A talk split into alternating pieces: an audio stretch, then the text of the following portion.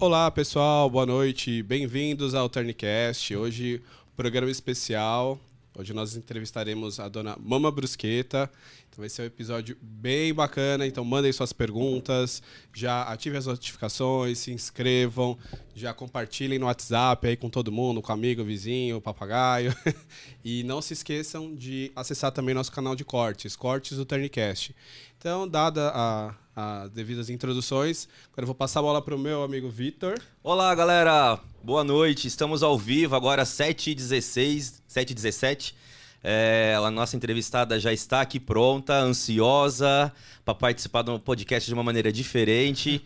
Então dá tempo de você, como o Leandro bem falou, chamar seus amigos, se inscrever no canal, curtir esse vídeo, indicar. A gente precisa desse apoio de vocês, né? A gente está dando esse tempinho aí para a galera chegar. E já tava com saudade de vocês. A semana passada a gente não conseguiu gravar, né? A gente estava é, viajando, não conseguimos fazer a gravação, mas tivemos aqui bem representada a no nosso episódio com a Maria, Maria Rita, Rosa. Maria Rosa, né? Maria Rosa teve aqui e falou um pouco da 50 Models. Então, se você não assistiu ainda, corra lá, assista, assim como outros episódios que nós vamos comentar aqui um pouquinho. E agora, senhoras e senhores, né? A nossa musa da televisão brasileira. a nossa querida Mama Brusqueta. É o peso Êêê. pesado. Ei, tudo bem? Boa noite, boa noite, boa noite para todo mundo. Hoje, em vez de eu fazer pergunta, eu vou fazer resposta. Então, se você tem alguma dúvida, quer perguntar alguma coisa, é só entrar na nossa, na nossa live. live e perguntar e a gente vai respondendo, tá? Então, eu tô aqui à disposição.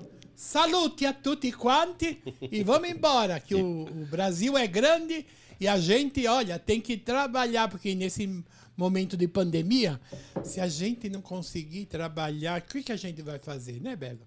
Sim. É Mas enfim, daqui a pouco a gente fala sobre a pandemia também. É, vamos por partes, né, dona Mama? É, que nem faz o Jack Stripador. Jack Stripador. Né? Mama, a primeira pergunta que a gente queria fazer como foi sua infância? Como que como foi sua infância? Onde você nasceu? Como que era a sua família? Acho que muita gente tem curiosidade em saber. Olha, eu no sou... princípio. A, a, a, primeira coisa, minha mama abriu as pernas e eu nasci. é, nasci na. Estreou, né? Não nasceu. É, é, é, mais ou menos eu estreiei, porque eu fui, eu fui o primeiro rebento da minha mãe, do meu pai. Nasci em 1949 e lá se vão 72 anos. Caramba. E nesse. E quando eu nasci, eu acho que Deus falou: acho que eu vou botar um pouquinho de arte nesta moça. Que eles nem sabiam que eu era moça naquele tempo, né? Enfim.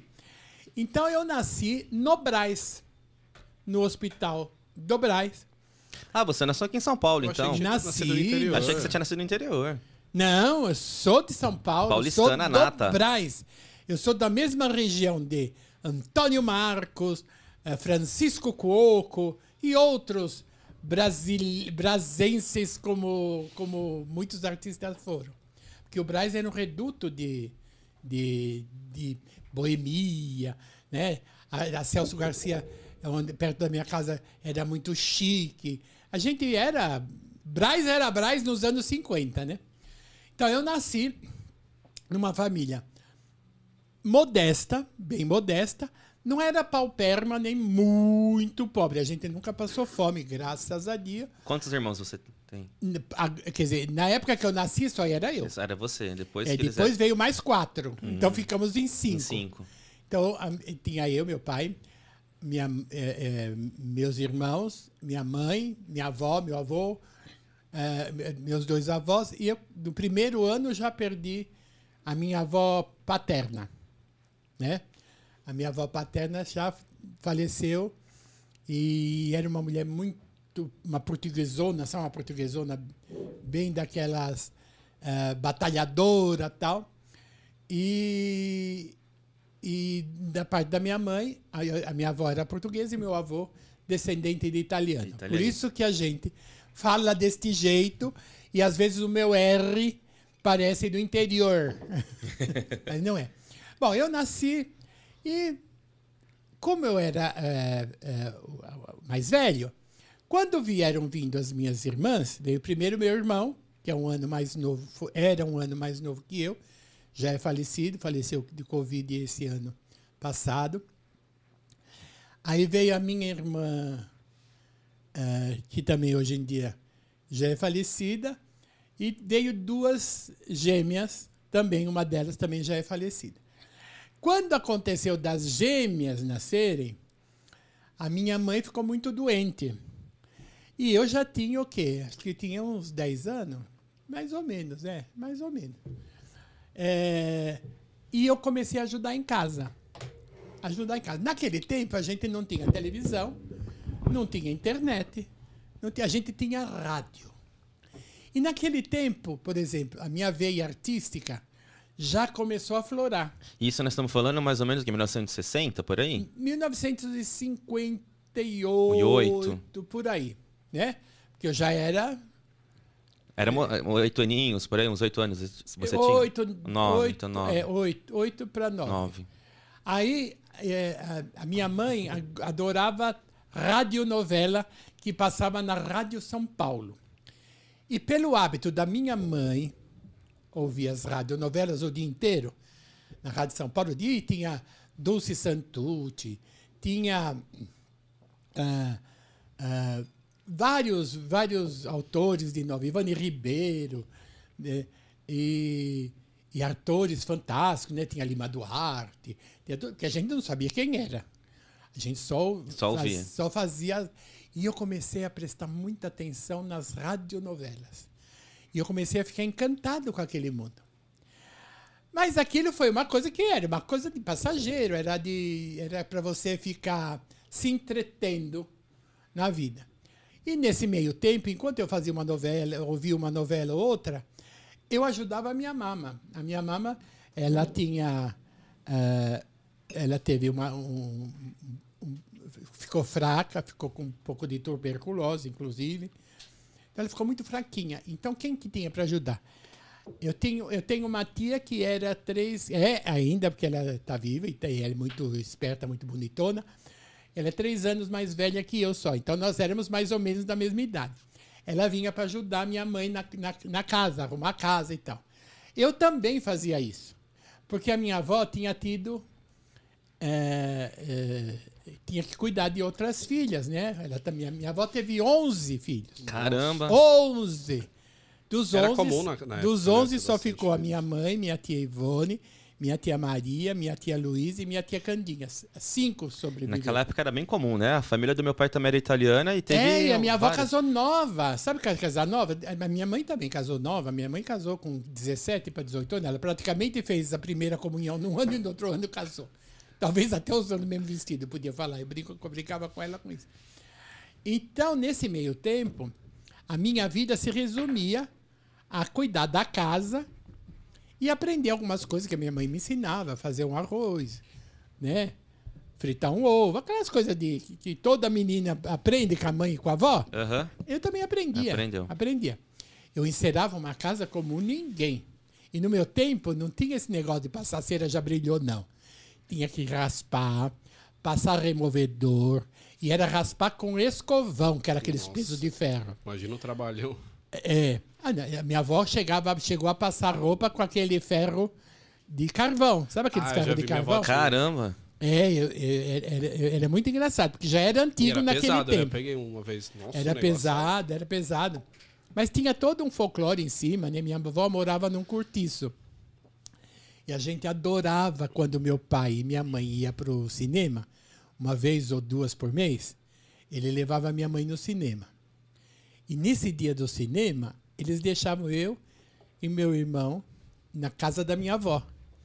E a gente adorava que quando chegava o meu pai para ir minha mãe para buscar, a gente fingia que estava dormindo. Porque aí eles deixavam o meu pai e minha mãe ir para casa sozinho. Uhum. Lógico que eles aproveitavam bem, né? Sim. E a gente no dia seguinte tomava leitinho.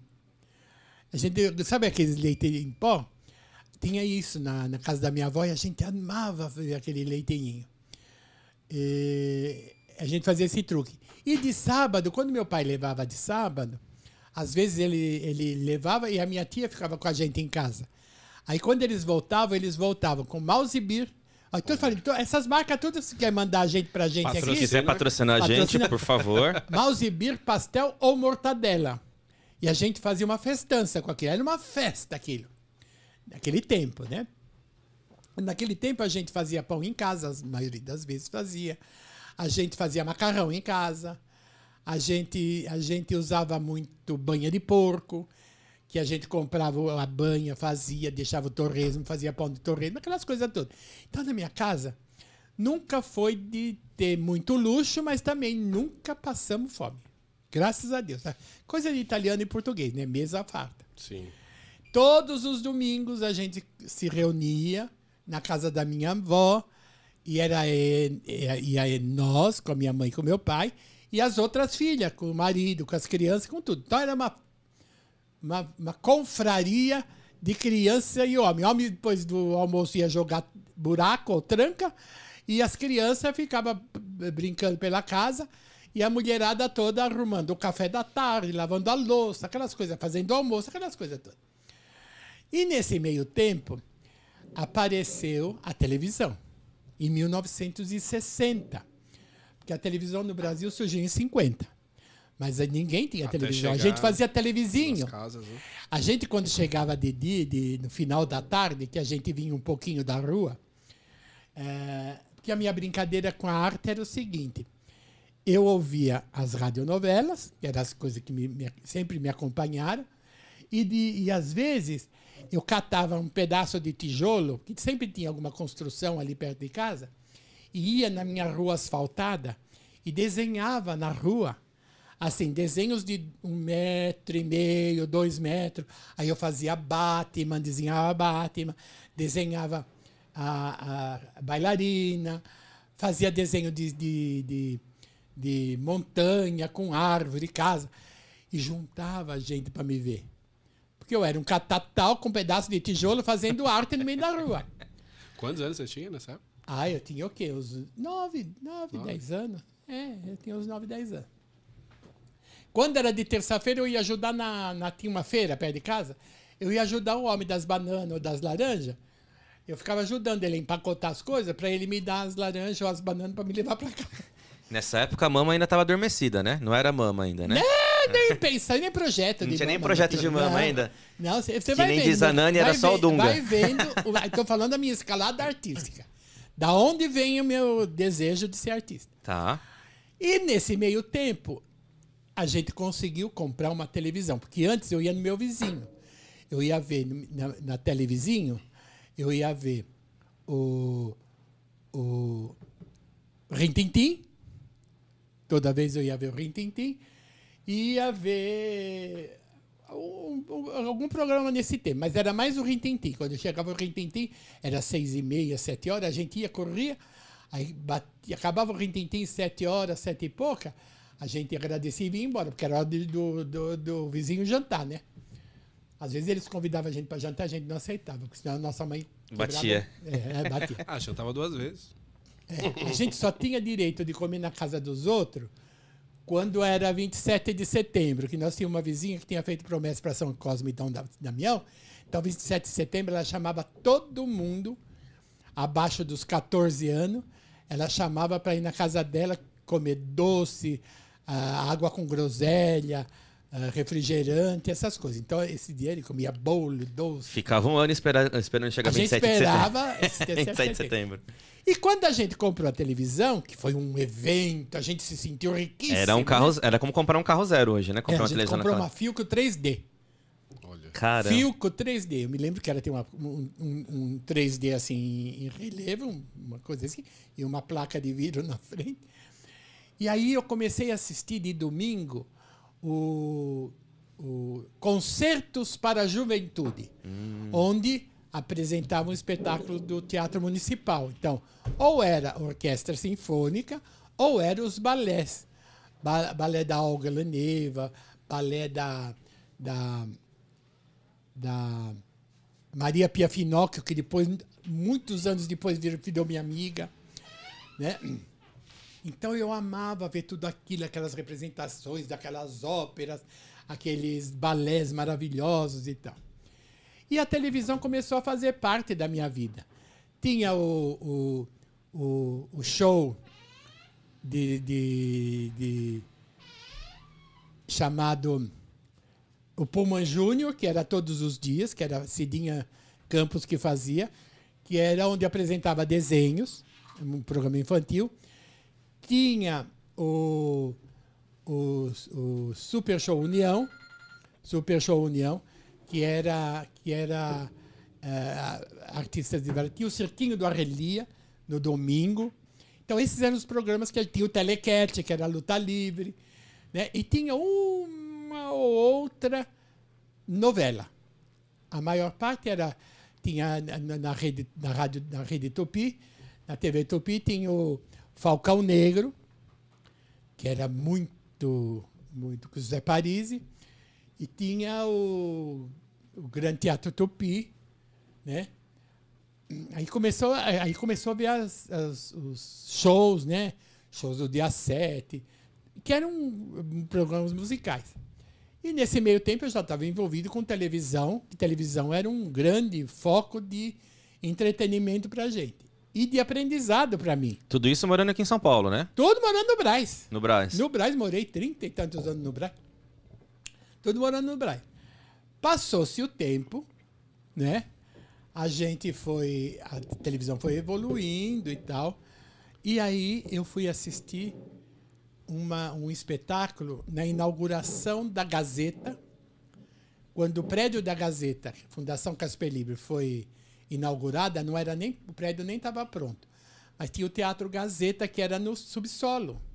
Fizeram lá um teatro e fizeram um sítio do Pica-Pau Amarelo e eu fui assistir. Foi o primeiro espetáculo de teatro que eu assisti na minha vida. Isso com quantos anos já? Aí já com uns 13, 13 já era... É, porque eu fui fazer a primeira comunhão com 11 anos. Eu fui, eu era, uma, eu era o último da fila. Eu era o último da fila. Aquele, ai, cavalão, aquele, todo mundo falando, ai, os cavalos, que cavalão aquele lá. Tudo criancinha de 6, 7 anos e eu 11 anos. Fazendo a primeira comunhão. Mas é porque a minha família sempre foi espírita, né? Então, eles achavam que esse negócio de comunhão não era tão importante. Mas depois ficou importante, porque eu, eu era uma pessoa de ir na igreja todo domingo e tal gostava e ainda gosta de frequentar uh, templos religiosos. E aí eu fui pro, pro, para esse espetáculo de teatro e eu comecei a me encantar com uma carpintaria, que eu não sabia que chamava carpintaria. Aquela construção daquele teatro. Aí eu no meio da coisa eu fiz parte de uma torcida da turma do azul, a outra turma do vermelho. Era uma coisa doida comecei a me apaixonar por esses coisas. Aí fui assistir também um, um, um, espetáculo, só que não era num teatro, era num circo. Eu nunca tinha ido num circo. Aí eu fui assistir num circo que teve lá perto de casa, num terreno baldio, a Paixão de Cristo. Eu chorava de emoção de ver o que, que faziam com aquele homem. Eu sabia a história, porque, afinal de contas, criada no meio espírita e católico, sabia de Já tudo. sabe a história. E eu fui pegando gosto nessas coisas. Interpretação. É, aí o que, que eu fazia? Nos meus intervalos de, de entre um trabalhinho e outro em casa, eu brincava de cirquinho. Eu com meus irmãos, né? A gente fazia pecinha. O brincar de cerquinho seria é, representar as peças de teatro, é, é por exemplo, eu fiz uma, uma, uma vez uma a história do nascimento de Jesus Cristo. Eu queria fazer. Aí nós pegamos uma boneca, aí cobrimos uma, uma mesa, assim, uma mesa assim, da sala, com um cobertor, e criamos a manjedoura aqui embaixo. Já estava dirigindo e produzindo já. É, a gente fazia isso. Sem gente... saber, né? Já era, já era é, diretora. a gente brincava a tarde inteira. Então, produtora. às vezes uma vassourinha virava um cajado, entendeu? Às vezes uma cúpula de abajur virava. O improviso rolava solto, né? É, a gente fazia de tudo. A gente fazia de tudo. Como a gente sabia essas historinhas, a gente sabia como era. Porque a gente via toda vez, na, na, ou na televisão, ou no circo, e a gente sabia como que era. A gente brincava disso. Aí depois começamos a brincar de show. Fazer show. Então, aí, no fazer show, a minha família teve uma grande influência nisso. Por quê? Eu tenho umas tias, tive umas tias, que apesar de elas serem muito mais velhas do que eu, por exemplo, eu tenho uma, uma, uma, uma das minha, uma, uma tia minha, minha tia Luísa, ela tinha o triplo da minha idade, né? Ela já era casada e tal. E ela era uma palhaça. Então, de vez em quando, assim, numa, numas tardes de domingo, que ela ia em casa para almoçar e tal, ela se vestia, ela se punha uma fantasia qualquer e ela fazia um número. Então, ela, às vezes, ela se fazia, ela falava assim, ah, hoje vai, eu vou fazer o super-homem, ou eu vou fazer o, um jogador de, de futebol americano. Então, ela punha umas, umas blusas do meu pai e ela enchia, assim, fazia aquele smoke. Ela era muito engraçada. E a gente fazia e cantava e dublava e tal. Então, a minha vida nessa fase da infância foi isso. Além do que, o meu maior prazer nessa época era ganhar livro. Mas não era qualquer livro. Era livro de conto de fada. Eu tive, tinha, eu tive um, um uma, uma, minha avó ganhou uma vez, ou comprou, uma coleção tipo das Mil e Uma Noites, que tinha uns oito, dez livros, todas com histórias do La Fontaine, do, da, da Sherazade. Eu amava ler aquilo. Então, toda vez que, me, que eu que pedia presente, uh, na época que eu acreditava no Papai Papai Noel existe, tá? Mas na minha época, a gente, uma hora, teve, a gente falou que não tinha mais, mas é brincadeira.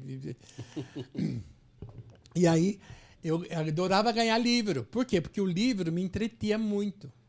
Como eu não saía de casa por causa da minha mãe, que era meio doente assim e tal, ela foi se recuperando e tal. Mas nesse meio tempo, meu aprendizado doméstico, então foi isso. Então eu lia muito. Então eu gostava de ler esses livros de história, de história infantil, de história da carochinha. E nesse meio tempo também tinha histórias maravilhosas Bendix. Bendix não existe mais, mas quem comprou Que a que é? Bendix pode patrocinar também aqui. O que, que é Bend? Que era aquela menina Shirley Temple, Hum. contava essas histórias, e, e- e eram filmetes que faziam, né? Um filme de 20, 30 minutos, que contava a história da Cinderela, da, da, da, Branca de Neve. da Branca de Neve, né? Várias histórias eles contavam. E era lindo, era lindo. E então foi a minha, minha meu gosto de, de arte foi apurado neste jeito. Virei mocinha e continuei gostando dessas coisas, mas eu tinha outras coisas importantes. Então eu fui fazer é começar a trabalhar com Qual foi o seu primeiro trabalho? 12 para 14 anos, de 12 para 14 anos, eu fazia office boy. Eu era office boy. Olha. Fui aprender um ofício, né? Com 10 Quem anos, eu diria, já, hein? fa- com 10 anos eu já fazia aquelas coisas, né? De ir na feira, ajudar os. Eu sempre gostei de trabalhar, sempre gostei, nunca fui vagabunda. né? Desse sentido. Não gostar de trabalhar. Aí, o que, que aconteceu?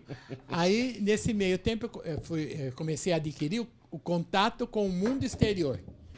Eu comecei a ter contato com outras pessoas, com gente de escritório, com gente de, de, de, eh, de escola. E fui me aperfeiçoando, assim, aperfeiçoando, aprendendo com a vida, né? Eu, eu, eu, eu, fui eh, office boy eh, nota 10? Não, não fui. Eu enganava bem, viu? É, eu dava uns rolês que quando eu tinha que ir no INP INPS, Eu acho que hoje em dia nem tem mais esse serviço de office boy, né? Eu também fui. Eu comecei a, a- a trabalhar, meu primeiro trabalho É. foi office boy, mas acho que nem esse tem mais. negócio de tinha muita fila, eu ia, eu enganava o dia inteiro na rua e tal. E às vezes para ficar com o troquinho do da condução que o patrão dava, eu vinha a pé. Aí pegava o dinheirinho da condução. Para quê? Para comprar cigarro, porque aí eu comecei a fumar, aí eu comprava Você cigarro. fumou cedo, então. Hã? Começou a fumar cedo, Eu então. comecei a fumar com 17 para 18 anos. Hoje você não fuma mais, né? Não, com 30 eu parei. Ah, tá vendo? É possível. Você que fuma e quer parar, eu é só ter três força de vontade, por né? Dia. Fumava três maços por dia. E aí fui indo, fui indo, fui indo. E sempre na minha vida eu gostei de lidar sempre com alguma coisa de arte. Adoro desenhar até hoje. Não sou um exímio artista e tal. Mas eu cheguei a fazer algumas coisas que ficaram. Olha, meio, não sabia né? que você sabia desenhar também assim. Eu não sabia, não. É, eu, eu gosto de desenhar. Não é que eu sou um artista completo, né? Mas Mas eu de- na Tá época, sendo modesta, né? Na época, eu até esqueci no dia que veio o Ronivon aqui, falou que o primeiro desenho que eu copiei de uma foto foi dele, do Ronifon. Foi o, o primeiro desenho. Você que eu fiz. desenhou ele? Fiz um desenho desse tamanho, numa cartolina. Hoje você não faz mais desenho? É, faz tempo que eu não desenho, mas eu gosto de vez em quando dar umas rabiscadas. Eu fui, fui figurinista muitas vezes de peça, né? Então, Ah, você foi? Sabia. fui no meu tempo de teatro. Fez de tudo também, né, mama? Hã? Fez de tudo O também que a mama ainda não fez, né, né, nessa vida? Pelo Essa- amor de Deus, Eu ainda não abortei. pergunta, que medo. Medo dessa pergunta, 7h40 da noite, ainda não é 10 horas, crianças assistindo. Bom, Mas sai tranquila a resposta, Aí, vamos lá. Eu fui pra escola. No meio da escola e tal. eh, fui aprendendo pela vida. E um dia eu estava fazendo o curso técnico de contabilidade Olha só, ali no É, Teatro parceira. Santos. minha parceira. É, ali no Colégio Santos Dumont, ali na Rua Coimbra, pertinho da Avenida Celso Garcia, quase de frente ao, ao Templo de Salomão, da, da Universal. E ali, é, eu- e, e mesmo assim, como eu ficava muito tempo recolhida em casa, eu não era uma pessoa expansiva. Lógico que eu sempre fui alegre, sempre fui. Mas, porque a minha família é assim. Aí o, o diretor da escola falou assim: escuta, você. Você, você é, vai bem na escola e tal, mas eu vejo você sempre recolhida aí no ar. Eu falei, ai, mas é que eu não tenho. tá, sabe, eu não tenho como fazer. Não, você vai fazer teatro. Entra no nosso grupo de teatro. Foi aí que eu entrei no grupo de teatro e fui fazer uma primeira peça. A minha primeira peça foi um grande espetáculo chamado Édipo, Rei de Sófocles, uma tragédia grega. E eu ia fazer o papel mudo Hum. do garoto que traria Tirésias até o Édipo para fazer o, o pedido lá do Tirésias e tal. E eu entrava e o, e, e o Tirésias com a mãozinha assim no, no meu ombro entrava, porque ele era cego. Aí eu sentava no chãozinho e ficava parada. Na minha estreia, eu sentei no chãozinho e o Tirésias deu um passo à frente com uma sandália desse tamanho e me pisou na mão. Oh, meu Deus. E ele não percebeu que estava pisando na mão. Porque no, no chão tinha muito, muito, uns panos que imitavam pedra, né? Sabe o que? Imitava pedra? Ele fazia aqueles bolinhos, ele pensava que estava morto. E ele, ó Édipo, tu que reinas em minha pátria, bem vês a multidão prostrada entre os altares de teu palácio. E eu ali na frente.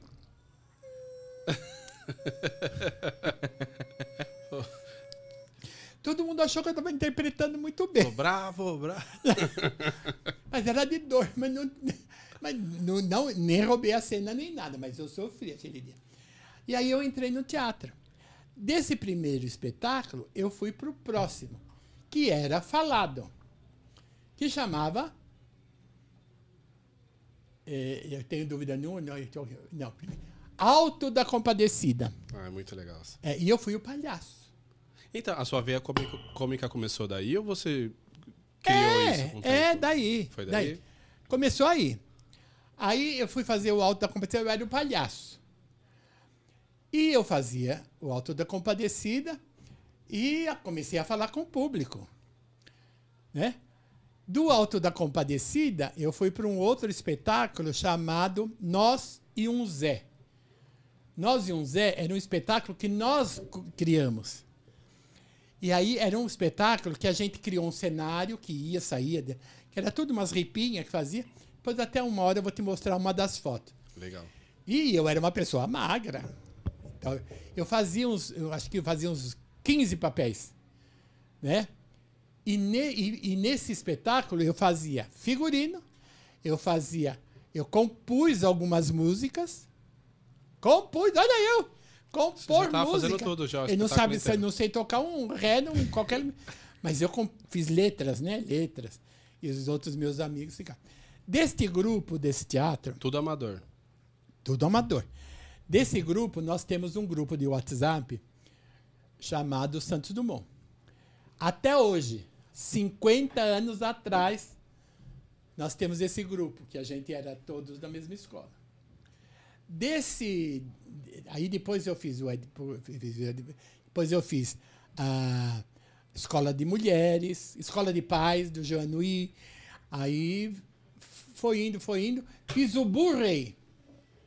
Na época que eu fiz o Burrei do Alfred Jarry, que era um teatro mais experimental, a linguagem né, do, do, do teatro do absurdo, eu comecei a fazer um trabalho junto com outro, outro, outro grupo de teatro, que, eram, que éramos amigos, e eu fiz a Alma Boa de Setsuan, que eu fazia um dos deuses chineses da peça, né?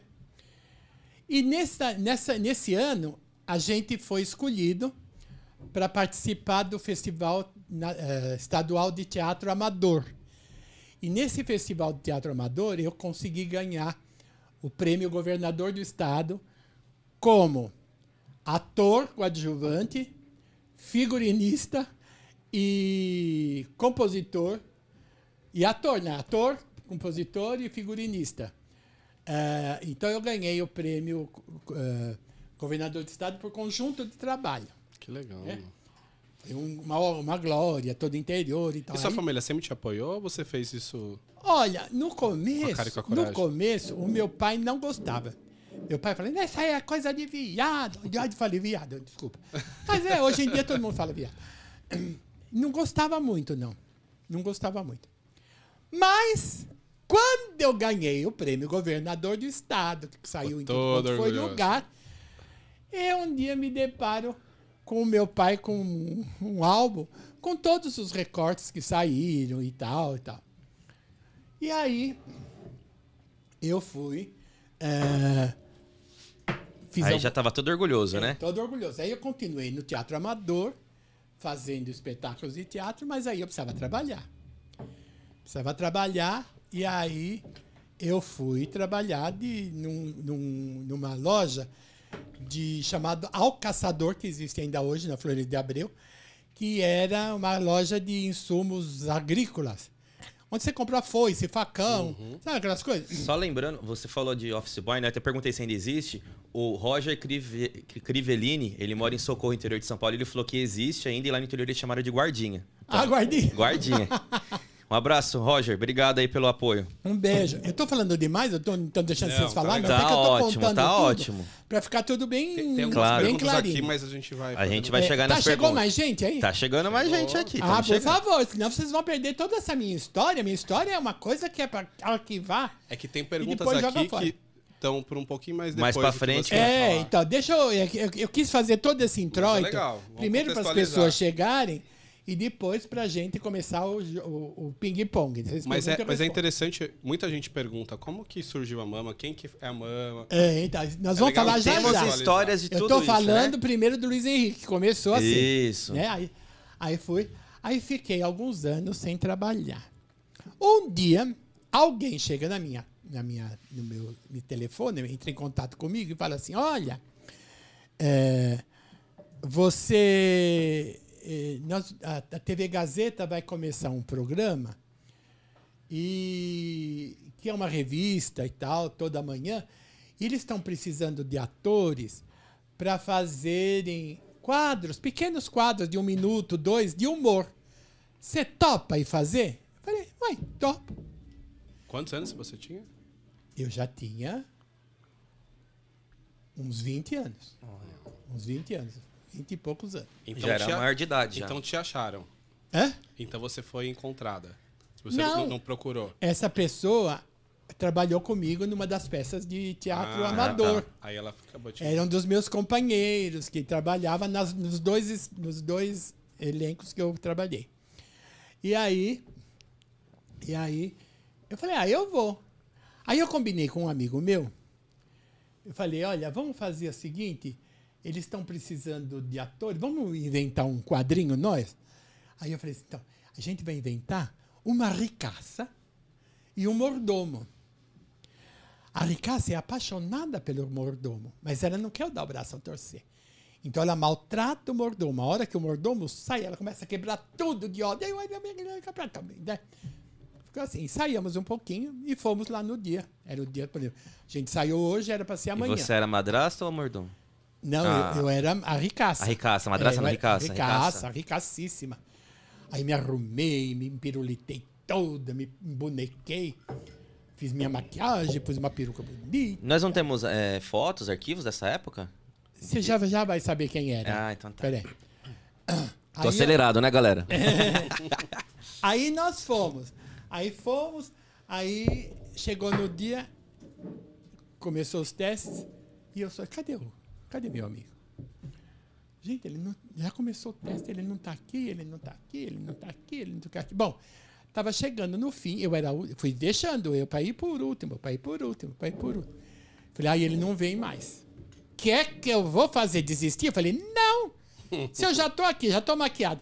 Fui no banheiro, olhei bem para minha cara e falei, gente, que é que eu vou fazer com esta cara? Eu não posso fazer uma pobre.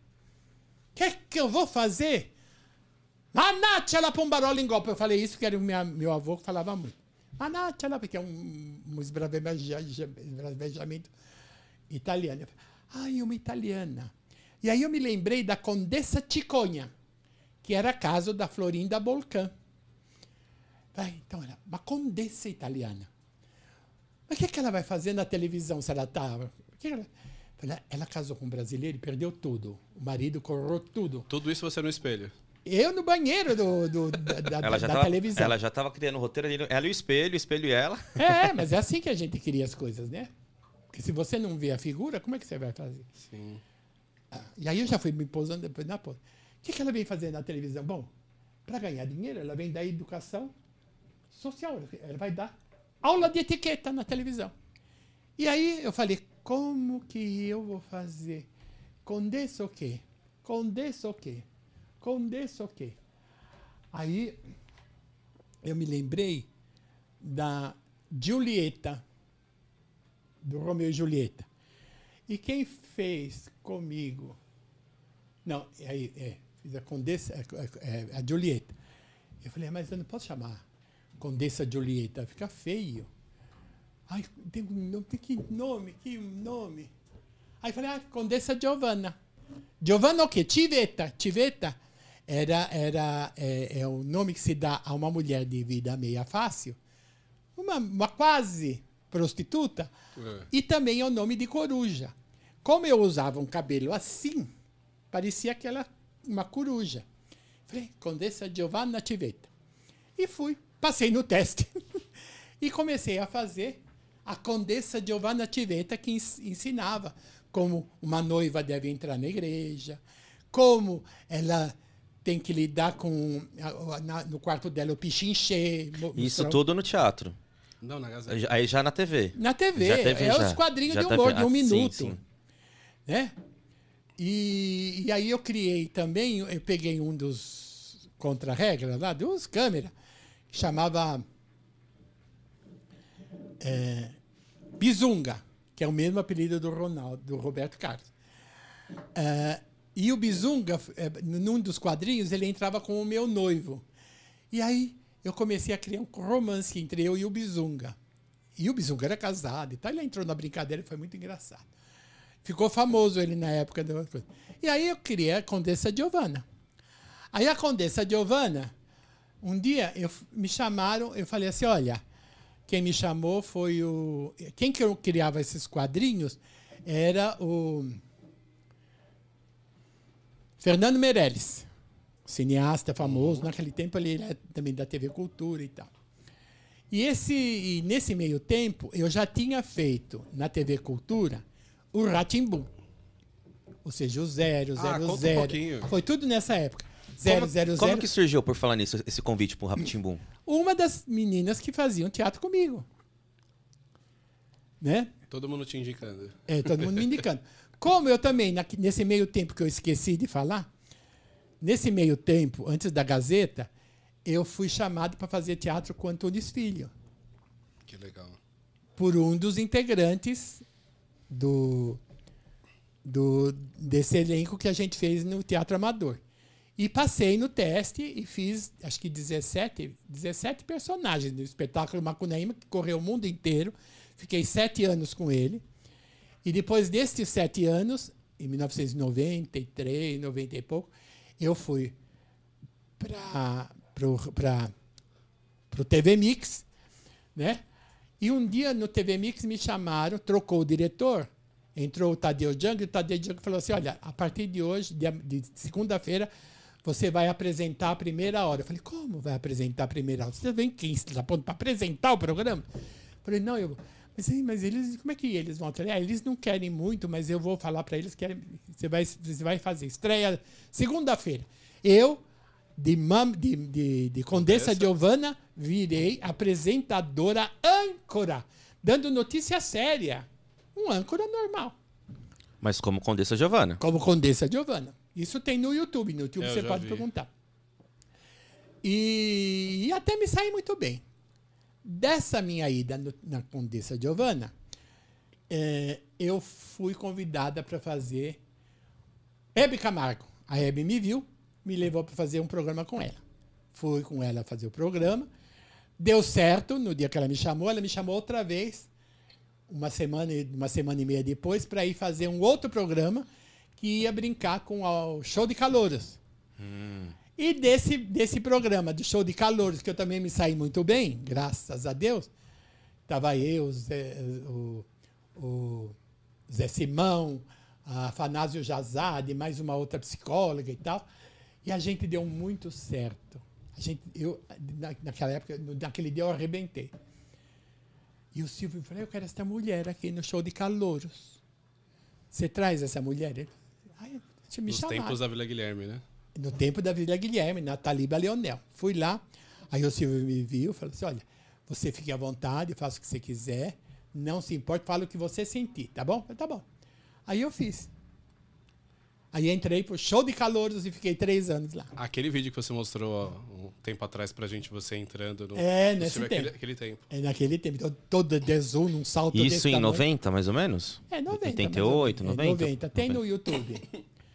vários, vários momentos no YouTube, 90, 90. O Caio Patucci, inclusive, perguntou aqui por que que. É, é, você não está mais como Condessa Giovana, por que, que ela saiu da TV? O que, que aconteceu para ela sair do ar? Bom, eu saí eu, eu saí do, do, do programa do Silvio e fiquei algum tempo afastada porque eu fui morar no interior de São Paulo. Fui morar em Cedral, que é uma cidade muito perto de São José do Rio Preto, por problemas pessoais mesmo, né, doença de minha mãe. Uh, foi essa época que você largou aqui em São Paulo, foi cuidar da sua mãe lá? Foi, no, aquele que a Nani que falou. a Nani falou que você é. foi cuidar lá? Eu larguei tudo e fui. No auge da sua carreira? Não, não é no auge. Auge, auge eu ainda não tive.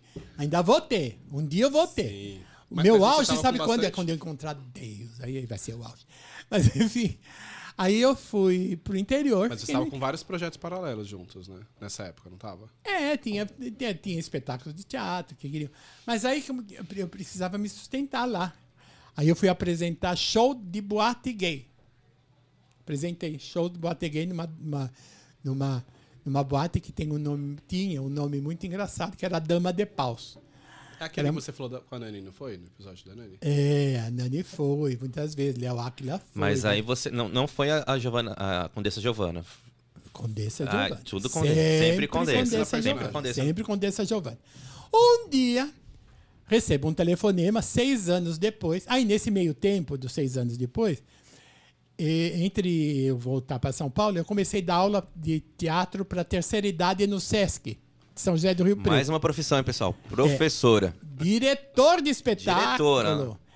Eu fiz o espetáculo, modéstia à parte, tão inspirado, tão lindo, porque nas minhas idas do Antunes, eu conheci um, um método de teatro é, chamado Butô, que foi criado por um ancião japonês, um bailarino japonês, que ele não era nem bailarino, ele era mestre de educação física, e ele se apaixonou por uma bailarina e ele começou a transformar o teatro, o, o balé no, no, na, no Japão, e ele, ele foi um, um transformador. O Butô era um, um balé trágico que contava, a, a, ele falava sobre a bomba atômica, aquela fase da, da radiação, falava muito de morte e tal. E eu me apaixonei pelo, pela coisa dele e eu criei um espetáculo que tinha toda essa linha de butô. E eu estava sendo. eh, eu já tinha me, me afastado do, do Antônio Filho nessa época, mas eu continuei o projeto, porque eu tinha um projeto com eles, até, até inaugurar. Eu inaugurei o espetáculo com, com Casa Lotada, para público normal, né? uma coisa amadora, mas que foi muito bem na crítica.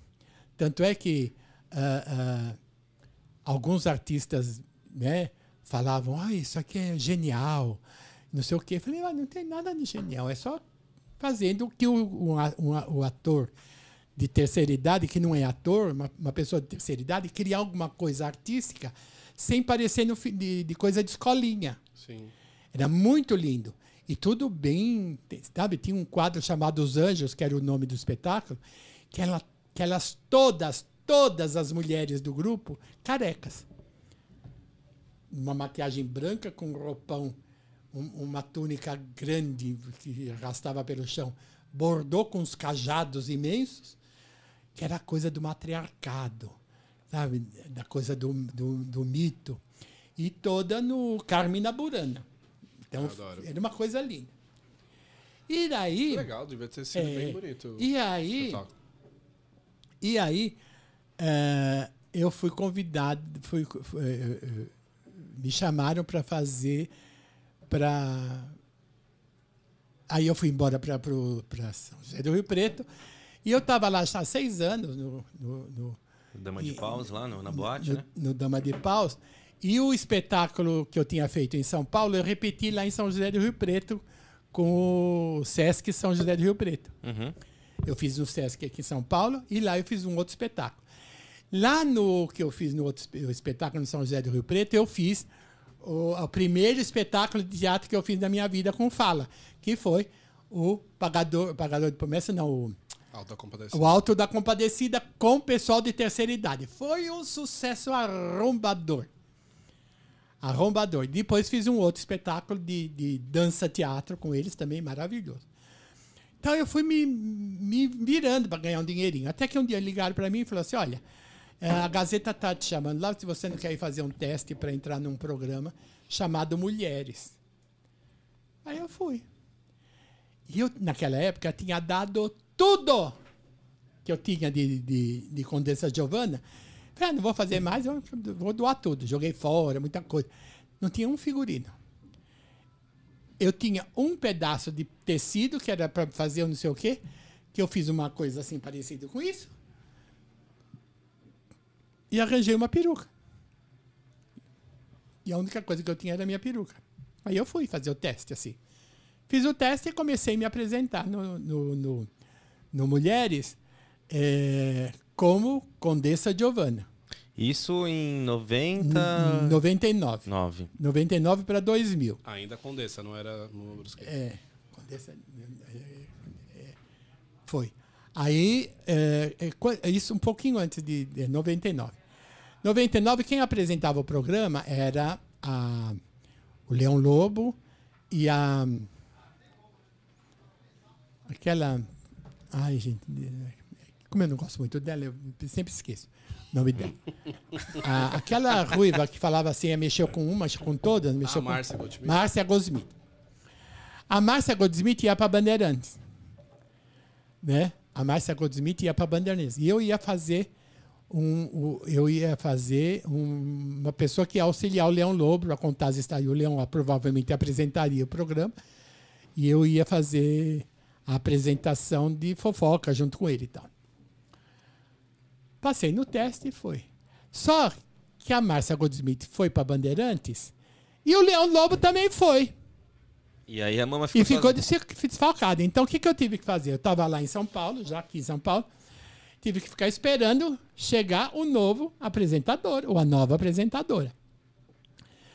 E, e nesse meio tempo, eu fiquei aguardando. Aguardando. Eles terminaram lá o contrato de. E aí veio quem? Clodovil Hernandes. Clodovil veio, aí ele chegou, foi, nós nos apresentamos, foi a primeira vez que eu conheci ele e tal. Aí ele se virou para mim e falou assim: Olha, Condessa, eu vou te falar uma coisa. Eu não gosto muito de ser personagem aqui para agora, para mim, não. Porque eu Ele acho era que é uma direto, ideia né? boa. Sincero, né? Sempre, Foi, sincero. sempre né? foi. Foi assim, Eu, eu, eu, eu tô com uma ideia que eu acho que vai ser sucesso. É, porque é o seguinte, eu queria que fosse uma personagem que fosse um pouco contraponto meu. É, eu queria uma personagem que fosse malvada. Eu queria uma personagem que fosse bandida. Eu queria uma personagem que fosse mafiosa. E a Condessa Giovanna é muito simplória, muito simplória, é muito boazinha, e tal. Boazinha, né? É, eu falei, bom, se você quer, a gente cria um novo personagem. Ele falou assim, você não pode fazer uma, uma mafiosa? Eu falei, posso. Aí eu falei, mas como é que eu vou fazer a mafiosa? Falei, Dom Corleone tinha, minha, minha primeira versão foi Dom Corleone. Falei, mas eu não posso me chamar de dona não sei o quê, porque não existe. Quem é a figura principal forte na Itália? A mamma. Então eu vou ser uma mamma. Só que eu não posso me chamar Mamma Giovanna, porque é uma mama italiana qualquer. Eu preciso ter um nome forte. E aí lembrei do Tommaso Busquetta, que tinha sido extraditado para o Brasil, do Brasil para a Itália, porque ele era mafioso e foi encontrado aqui e foi levado para lá. Mas eu não posso pôr o nome dele, porque é nome dele. Aí eu falei, brusqueta, brusqueta, brusqueta, brusqueta, brusqueta, brusqueta, porque é a comida italiana que todo mundo come, aquela torradinha com tomate e queijo em cima e pronto. E aí eu fiz mama brusqueta. E aí eu criei a mama brusqueta toda de preto, que o Clodovil fazia questão que eu não usasse nenhuma outra roupa, não ser uma roupa preta. Preta, vivia com revolvinho, sempre de cara amarrada, e sempre falava mal de todo mundo. Tudo que o Clodovil não podia falar, eu falava. Tanto é que nessa época me chamaram lá em cima e falaram assim: olha, você vai fazer essa personagem assim, nem rir você vai. Tá bom? Falei, tá bom, preciso trabalhar, ganhar meu dinheiro. E aí eu entrei e fiz a malvada durante um ano. Mas não tinha problema de processo, porque como ele você falava- perguntar como que era a censura, eu, eu, eu fui processada nesse tempo, por causa da, foi processada pela Record, porque eu chamei os bispos de ladrões. É, porque naquela época eu pensei que podia falar tudo. Eu não, não sabia que a gente tinha que fazer in- ingenuidade minha, que a gente tinha que ouvir os dois lados. Não pode ser. E aí eu dei razão para os bispos me pr- pr- processarem e tudo. Até que eles falaram, não, não pode. Vocês me mandaram falar tudo a verdade. Eu falo. Estou falando, era malvada mesmo. Tinha gente que não ia no programa por minha causa. Por medo ou porque não gostava? Não, porque me achavam horrorosa. Eu era um sucesso, mas era um sucesso e negativada. Eu era que você cancelada. na rua. É. Você chegou a apanhar na rua? O pessoal te... Não, não, nunca aconteceu isso comigo. Porque nessa Nunca. época o personagem era só na TV, na rua. É, por exemplo, eu me lembro que eu chamava, a gente, eu tirava tanta gente do armário. Eu, eu me incomodava com tanto, eu era politicamente incorreta mesmo. Tudo que me xingavam, tá tudo certo porque eu merecia. Só que eu não gostava de fazer aquilo. Mas eu precisava para ganhar o meu salário. E aí eu fui. Durante um ano. E nesse, nesse tempo, quem apresentava o programa era o Clodovil e a Cristina Rocha. Um belo dia, Cristina Rocha e Clodovil quebraram um pau homérico. E os dois foram mandados embora. O, o Clodovil ganhou um programa novo e Cristina Rocha foi mandada embora. Aí eu tinha que esperar quem ia vir agora. E nesse último, nesse, nesse, nesse, nessa, nessa, chamaram a Kátia. Chamaram a Kátia. Aí a Kátia veio e falou: ah, eu aceito tudo, só que eu tenho um- uma ressalva. Eu não quero a Mama Brusqueta no meu programa, porque ela é horrorosa. Eu não quero ver meu nome envolvido com o dela. Porque ela é muito Por conta do personagem por que você fazia, que era má, não é? Aí a direção falou: não, a gente vai dar um jeito. Vamos tal. humanizar a mama. Vamos humanizar a mama e tal. Então, uma semana antes de, do Clodovil ir embora, eu não fui mais no programa e ele disse que eu estava em Roma, porque o Papa havia me chamado e me de- dado um esculacho pelas coisas que eu estava falando aqui no Brasil e que eu ia voltar repaginada. Tanto é que eu voltei repaginada. Legal, criaram E aí eu fui pro Mulheres e fiquei no Mulheres 15 anos. Ufa, até aí chegou. Agora 15 vocês anos. perguntem o resto. Não, eu só quero dar uma olhada aqui no, no YouTube. É, a Sandra Machado tá mandando um beijo pra você. Outro, Sandrinha. José, Mach... José é, Caleguer também mandando. A Monique Lemos. Flávio Medeiros falando Leandro Seu Lindo, beijo mama. Obrigada. E Fabiane Moura falando que adora seu trabalho, que acompanha seu trabalho, adora o podcast. Ai, que bom, ai, que bom. Vocês podem todos se inscrever. The Stray, que também diz que é, acompanha esse trabalho desde a TV Mix. Caio Patucci é, disse que você marcou a infância dele no Ratimbum. Então, Rá-Tim-Bum queria também. que você falasse um pouquinho mais do Ratimbum, porque assim, muitas pessoas que hoje vê você como Mama Brusqueta, é, na infância te viram como no Ratimbum. Foram meus baixinhos, né? sim. E ele, o Caio Patucci pede pra você mandar um beijo pra ele, que ele é seu fã, não perde um, um É podcast. Cláudio ou Carlos? Caio, Caio Patucci. Caio, um bacio bello, bacio da nona, mama, né? Porque você deve ser eh, como meu filho, né? Um beijo pra você. Como que Obrigado. foi esse projeto da TV Então, Cultura, que marcou tanto A TV infância? Cultura convidou um monte da ge- de nós que trabalhávamos com Antônio Filho para fazer um projeto novo que eles tinham, que era um tipo de revista eletrônica, um programa infantil criado para crianças de 0 a 6 anos, que era aquela época de alfabetização, de, li- de lidar com as coisas do Eu mundo. adorava o Ratimon. E eles tinham um. E, e- e- e era o Flávio.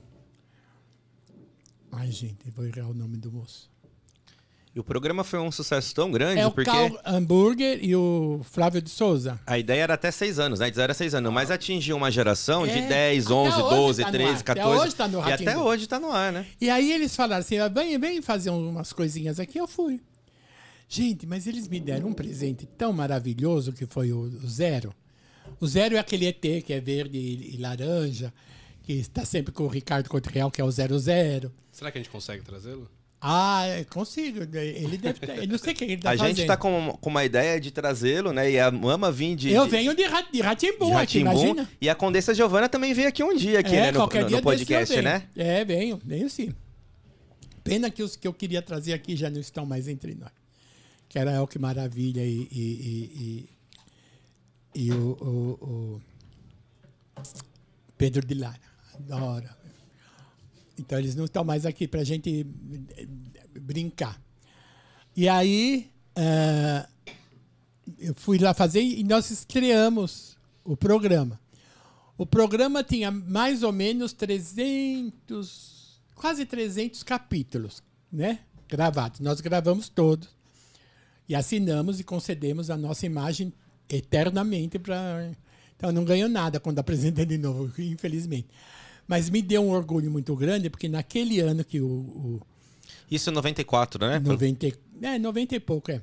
O- Quando o, o, o Ratimbu estreou, o Ratimbum, que foi o primeiro, que inspirou a ilha Ratimbum, Castelo Castelo Ratimbum, Rá-Tim-Bum. né? Porque Castelo e Ilha foram criados pelo Cal Hamburg um, Flávio de Sou- Souza outro, porque eles brigaram e se, se separaram. Mas enfim, no Ratimbum eram os dois.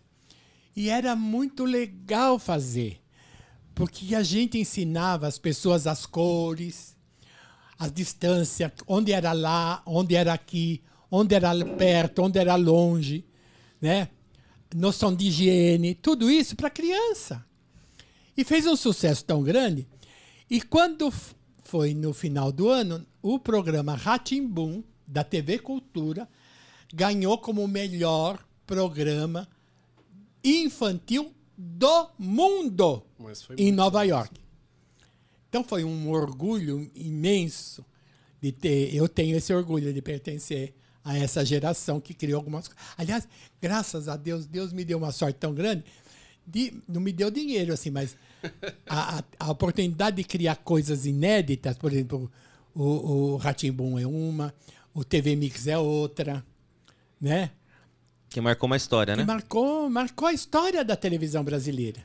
Sim, né? você, você fez parte de vários pontos da, da Graças a Deus. Então essas coisas eu vou levar para sempre, porque eu sei que eu vou embora um dia. Mas essas coisas. Que demore bastante, né? É esse dia chegar. Demore mais 72 anos, no mínimo. que com 144 já estava muito bom. Né? 144, tá bom. Mas que, que vão ficar, né? Então eu tenho esse orgulho de deixar para mim, para os meus herdeiros intelectuais um pouco. Sim, e você conheceu muita gente boa nesse meio do caminho. né? Muita gente, meus ídolos, que eu, quando, quando eu conhecia meus ídolos, era uma efervescência dentro do meu coração, mas eu fingia que eu era normal. Mas, quando eu conheci Elis Regina, quando eu conheci Fernanda Montenegro, quando eu conheci Roberto Carlos. então, quanta esse gente povo todo. Quando eu fui conhecer Roberto Carlos pessoalmente, eu, eu fui lá, me levaram para o camarim e tal. Aí ele ele ele estava já com outra pessoa para tirar foto. Ele olhou, me olhou e falou: Oi, mama, você veio? Eu olhei para a cara dele e Você me conhece? E ele falou: Quem não te conhece, mama brusqueta? Quem não te conhece? Tá vendo? Aí eu fiquei meio assim, né? Porque às vezes eu ainda não tenho muita noção. Você sabe disso, né? Eu, Não, às mas- vezes, não Ela tenho. acha, pessoal, que ela não é querida, que as pessoas não não gostam dela. Será que, será que eu tô agradando? Será que eu não tô É, incomodando eu as fico- pessoas? Então, esse retorno, essa, essa curtida, esse comentário, essa manifestação de carinho que vocês dão é muito importante pra gente conseguir convencer ela que ela é uma Quanto pessoa amada, mais né? vocês comentarem aqui no podcast, quanto mais isso, aí eu vou ficar mais feliz, porque aí eu vou ter certeza que eu sou gostada. Como dizia o outro, né? E quem que foi seu crush nessa época? Ai, eu tenho vários, né? Nossa, vários não, crushes. Vários, não foi um só. Não, E pode abrir assim, ó, ora? No meu tempo de jovenzinha, era o Johnny Weissmiller, que fazia o Tarzan. Eu ia no cinema Oberdão ver o Tarzan e eu ficava apaixonada naquelas pe- Ah! Ficava apaixonado, queria ser eu a macacachita. é verdade. Aí tinha os filmes de Maciste, sabe os filmes de Maciste? Que é aqueles homens fortão, eu olhava falei, ai meu Deus do céu, que perdição. E nos atuais eu tenho vários, né? Nos internacionais tem o, eh, o DiCaprio, tem o, o Jesus, eh, os italianos todos, né? Vittorio De Sica, eu acho lindo, homem lindo. Tem aquele aquele menino do brasileiro, eu tenho o, o Gente, apresento, apresento o, o Jornal Nacional, gente. William, William Bonner. William Bonner. Por falar hoje na Sérgio Chapelin também. Hoje, na sua opinião, quem você considera ser o- um homem mais bonito do Brasil? O homem mais bonito do Brasil? É, que te impressiona. Tem vários. Tem Olha, a mama não consegue um. É, não é nunca, eu nunca A mama não consegue, não tem que ser, Não. não pode ser gulosa assim, mas Não, tem que escolher não, um não é problema de gulosa, por exemplo. eu acho homens bonitos, às vezes não são bonitos para as outras pessoas. Mas para Sim. mim, sim. Léo Santana é um. Você acha ele bonito? O Léo Santana, É. aquele corpão, aquele gingado que ele tem. Uh! É, o, o- o artista, por exemplo, eu acho o Jarbas Homem de Melo um homem lindíssimo. É meu amigo, meu coreógrafo. Lindo. Marido, da- apanhar. marido da Cláudia Raia. Pra apanhar dela. Um homem lindo. Ah, tem várias pessoas bonitas. Porque às vezes a pessoa não é, às vezes não é bonita plasticamente falando. Pela beleza externa, Mas né? você vê um papo gostoso. É você educado, vê, né? Você vê, por exemplo, que ele tem uma, um- um- um- um- uma aura bonita. Então tem muita gente assim.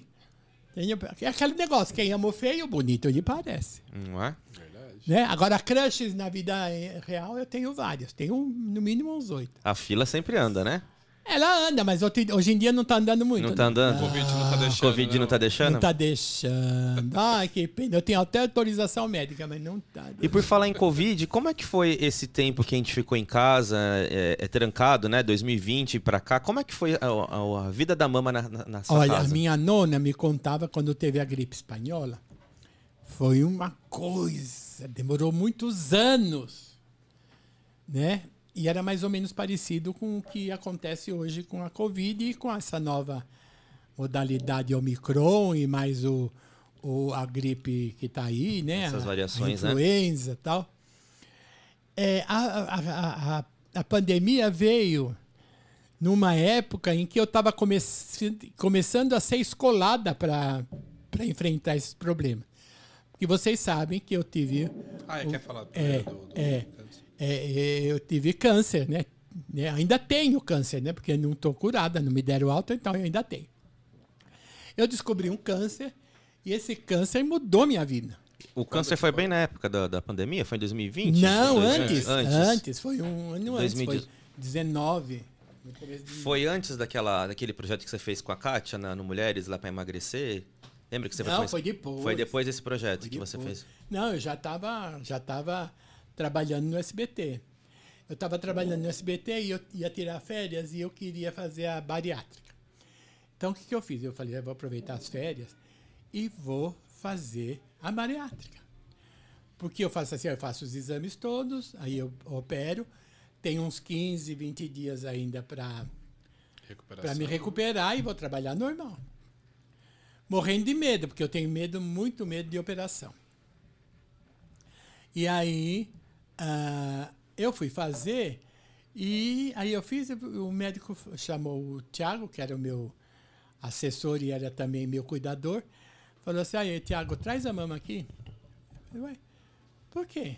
Ah, porque chegou os exames dela. Eu falei, "Ué, fala que, que, que deu os exames, tá tudo bem. Eu falei, não, fala para ela vir aqui. Aí ele chegou, mas falou, ah, esse exame deu isso, esse exame deu aquilo, esse exame deu aquilo, assim. Já desconfiada. Já né? com uma Não, eu sou uma da orelha, pessoa né? que eu tenho um anjo da guarda fortíssimo para mim eu falar no ouvido. Aí ele falou assim: bom, esse aqui é o nosso último exame.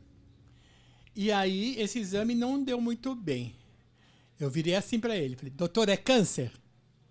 Porque eu tinha imaginado que seria alguma coisa mais ou menos parecida, porque na minha família tem muita incidência de câncer.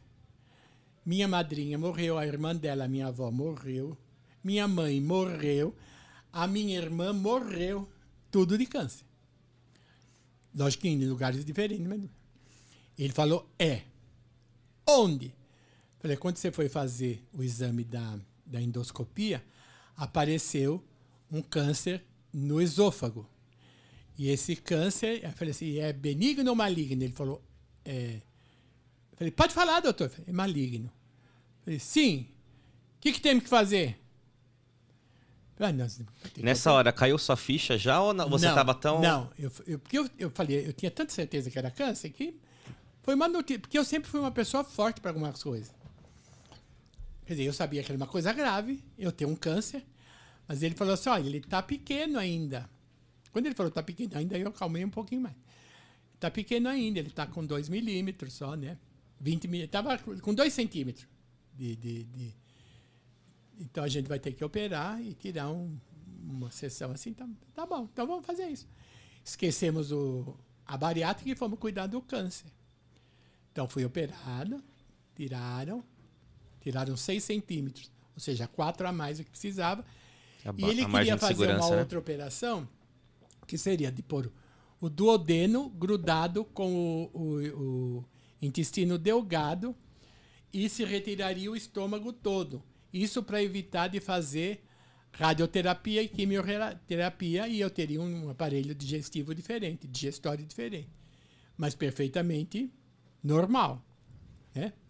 Só que com a graça de Deus eu iria emagrecer porque eu não tinha mais o estômago e tal. Seria diferente. Minha vida seria diferente. Mas vamos fazer então. Aí eu fui fazer. Só que eu fui fazer essa operação e no dia da operação a minha, minha meu batimento cardíaco abaixou duas vezes. Eu lembro, foi bem na época da sua festa, lembra? Que a Foi. que você não foi, né? Foi.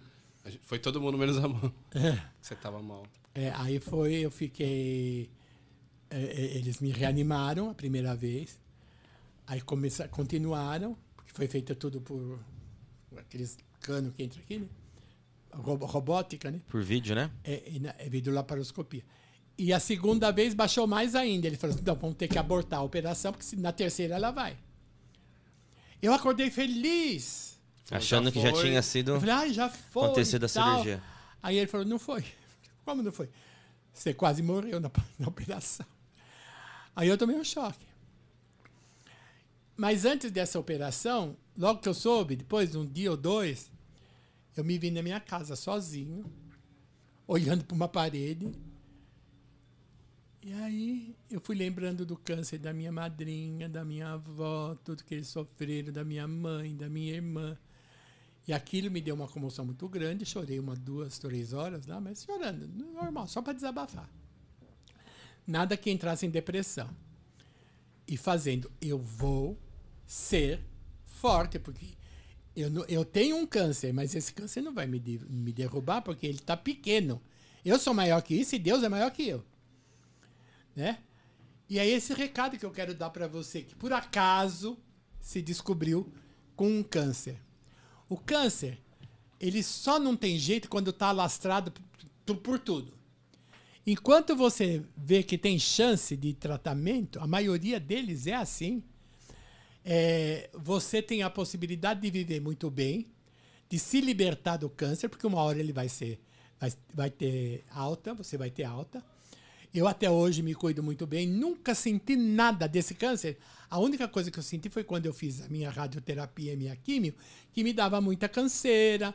Eu quando consegui engolir, foram um, um, um mês ou dois muito ruins, mas depois que começou tudo a entrar em seus lugares, foi uma maravilha. Eu trato até hoje. hoje. Hoje em dia eu faço uma semana, toda semana eu faço um exame de sangue, tanto é que minhas, minhas veinhas estão tudo aqui, toda roxinha faço um exame de sangue, porque eu tomo um anticoagulante, que é para não ter problemas de, de ter um, um aneurisma, qualquer coisa assim, um, uma embolia. Só cuido disso e tomo um pouco de, de coisa para minha em algum, em algum momento você perdeu sua fé? Quando você. Nunca! Na minha vida, nunca. Eu sou uma pessoa que tem muita fé. E eu não tenho fé só na religião que eu professo atualmente. Né? É, eu tenho fé na Igreja Católica, tenho fé no Espiritismo, tenho fé no Candomblé, eu tenho fé no Budismo. Então, eu sou uma pessoa muito é, ecumênica para essas coisas. A minha fé é eu conseguir visualizar uma energia boa para mim sempre. Você é espiritualista, né? Você... Sou, sou. A, a, a, coisa boa que eu, que, eu, que eu aconselho as pessoas é, primeiro, quando você acordar na sua, lá na sua cama de manhã cedo, você levanta, ou vai no espelho, ou vai na, na, na bendita da janela da sua casa, vê o dia e fala: Meu Deus, meu Deus, obrigado por acordar mais um dia vivo. Que hoje em dia está difícil. Sim. E você tem um outro. Um, eu vou te dar um remédio. Você toma sua aguinha de manhã cedo para quem acredita, pensa no, no, no, espírito de luz, tipo o Dr. Bezerra de Menezes, ou um santo, Nosso Senhor Jesus Cristo, Nossa Senhora, enfim. Pensa em quem você quiser, toma aquela água como se fosse um remédio. E outra coisa, tem uma coisa que não substitui, não, não, não, não é, é, é mais forte do que qualquer remédio. Abra um sorriso na sua cara e conversa com todo mundo, sorri para todo mundo, mesmo que você esteja chorando por dentro. Sorria. Porque você tá essa felicidade para cima, você vai ter pelo menos metade da cura do seu problema. Seja ele câncer, é, covid, enfim. Outra coisa, nunca deixe de ter confiança nos médicos. Porque muita gente já morreu porque falava assim, ah, eu só vou acreditar nisso e aquilo, e não liga para o médico. Não, você tem que ver, porque se Deus pôs médico no mundo, foi para ajudar a gente. Então, tem para os negacionistas que falam, ah, não, a vacina, não tem nada. Para eles. Vá e se vacine. Vá e se cuide. Entendeu? Porque você não está cuidando só de você, você está cuidando dos outros. Você, Vacina, álcool. Você, né? É álcool gel todo álcool, tempo. nós temos álcool líquido aqui, álcool em gel, máscara, distanciamento. A mascarinha aqui, ó. A e fazer os exames periódicos, né, inteiro. né, mano? Que a gente tava conversando no carro hoje, justamente sobre isso. A sorte da mama é que ela descobriu cedo. Então, se você faz exames periódicos, se cuida. Ah, e outra coisa, é verdade. É verdade. Eu descobri cedo por uma casualidade do destino. Porque eu não tinha esse costume de fazer exame anual, por exemplo. Todo mundo tem direito a fazer um exame anual. Eu acho que pelo SUS dá para fazer, não dá para fazer? Dá. Eu acho que deve dar. Faça um check-up anual.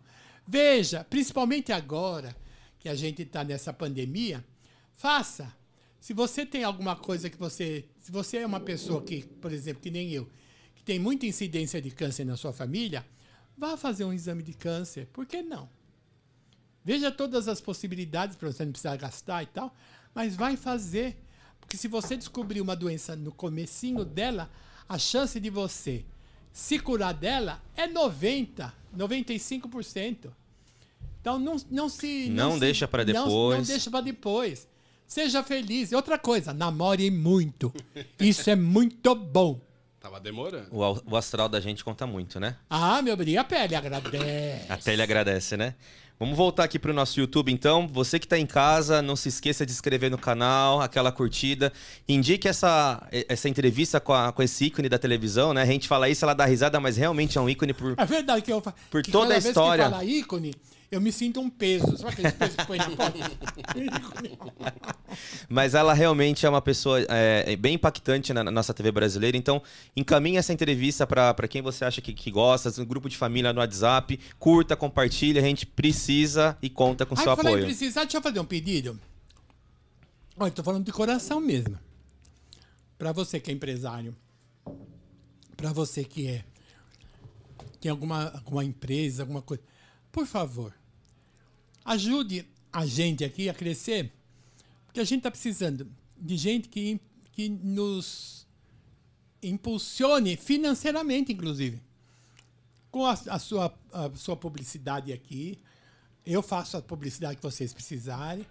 E nós estamos precisando de patrocinadores para a gente conseguir fazer cada vez mais um programa sério, porque vocês veem que o que a gente traz aqui, nós não queremos fazer nenhum. Eh, Uma, maratona. Não é sensacionalismo, não é denegrir ninguém. sensacionalista. Que A gente quer um ruim das bate-papo e a gente tá conseguindo, viu, mamo? O pessoal tá falando que realmente é um bate-papo de, de-. É, é uma Da coisinha sala. simples, é, leve. Né? Às vezes sai uma coisinha ou outra mais assim, pesadinha, mas é muito pouco, porque é da vida. Mas se vocês puderem nos ajudar, eu vou ficar tão feliz. Nós temos o telefone passando aí, né? Nosso amigo Lucas aí tá colocando o telefone para entrar em contato. Temos o nosso e-mail também aí, nosso, nossa rede social, é o Turncast no, no, no A gente Instagram. não é muito caro, não, né? Imagina. Não, não sei, ele sei que cuida, né? Esse moço aqui, o Vitor, É ele é uma dinheiro. pessoa que entende de dinheiro. Ele é um, ele é um consultor financeiro maravilhoso. Como é que se chama seu canal de finanças? É, Vitor Dias mesmo. Vitor Dias Vale. Mas tem alguma coisa de finança, né? Tem, tem finanças. É. Tem, tem- tô no TikTok, tô no Instagram. Ai, ai, ai, eu tô ficando moderno, agora também tô no Ah, TikTok. Agora, TikTok, a sobre- mamãe tá no TikTok. Por falar nisso, a galera tá perguntando aqui, né? Deixa eu até ver quem é que tá perguntando. Como é que foi é, a Caranga News aqui tá perguntando como é que você vê o futuro da televisão de- é, brasileira e como, o que você fala dessas plataformas Olha, digitais. todo mundo antigamente dizia que a televisão ia matar o teatro, que a televisão ia fazer isso, fazer aquilo. Olha, a televisão não matou o teatro, o teatro continua tendo o mesmo prestígio de sempre. E hoje em dia todo mundo diz que a internet vai ser a grande força da telecomunicação. Eu acredito nisso. Eu acredito. Não vai matar a televisão, mas que ela já está transformando muita coisa da televisão, está transformando. A gente hoje em dia tem vários streamers, a gente hoje em dia tem muito, muito conteúdo na, na internet, seja nos TikTok, seja nos podcasts, seja no, nas lives, seja em, em um monte de, de, de documentários e tal. Então são coisas que vão agregando.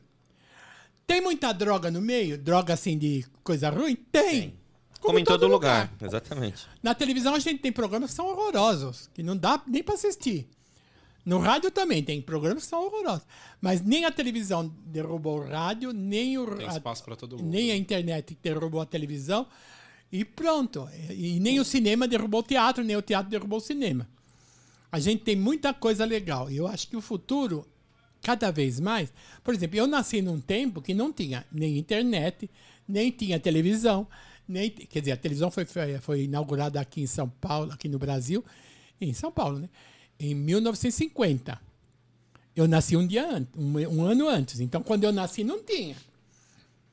Então, imagina hoje em dia, que em 100 anos, a gente não tinha nem energia elétrica, praticamente. Quanta coisa mudou, né? Tão pouco Quanta coisa mudou no mundo, né? De 1900 a 2020. Quantas coisas mudaram. Então, a evolução sempre é benéfica. Ela traz alguns prejuízos, às vezes traz, mas o benefício é muito maior. Hoje em dia você sabe das coisas muito mais rápido do que no meu tempo. No meu tempo, quando a gente escrevia para alguém, Era um inferno, porque demorava meses, às vezes, para a pessoa responder a carta que a gente mandou. E o curioso é que essa nova geração, ela vem é, já super familiarizada com essa tecnologia, né? Meu Você bem, pega- tem criança que já nasce fazendo Twitter, já tem nem Sim. gente que faz Face. Fazendo vídeo, fazendo, sendo influencer, fazendo, gravando no YouTube, né? E uma Vamos. naturalidade que parece estar falando com a gente, né? E como foi pra você migrar de, de algo que você já estava acostumado a fazer, que era TV, teatro, rádio, que inclusive você não falou do rádio, depois se você quiser. Ah, vai, fala, mas Não, meu pulo. rádio, meu rádio é muito, muito esporádico. Vou te- Mas, eu te falo é já legal, já. legal você falar. Então, como foi pra você essa transformação, por exemplo, pra pra internet, que é um outro meio de, se- de se comunicar, e o TikTok eu sei que é o mais desafiador pra você, que foi pra- pra entender, pra fazer, mas que você se descobriu e tá, É, tá mas gostando a- de a produzir. Como tem- foi a essa gente, transição? A gente que é artista, eu me falo porque eu estou me pondo na condição de artista. A gente que é artista tem que se adaptar. Entendeu? Eu não posso ficar só no passado. Eu adoro o passado. Eu adoro relembrar de coisas do passado, gosto de coisas do passado. Mas hoje em dia, se você não tiver, no mínimo, sabendo o que está acontecendo no mundo, e você não se redescobrir toda vez, por exemplo, eu entrar para um, fazer um canal, como é o meu canal, o canal da Mama, eu falei, eu vou fazer esse canal, como é que eu vou entrar no YouTube? Aí eu descobri um jeito de fazer, que é diferente de fazer televisão, que é diferente de fazer teatro, que é diferente de fazer rádio. Então, cada uma dessas linguagens estão me ensinando. É um novo aprendizado a cada É um dia, novo né? E aprendizado. de onde cada veio dia. a ideia de fazer o Minuto de Sabedoria?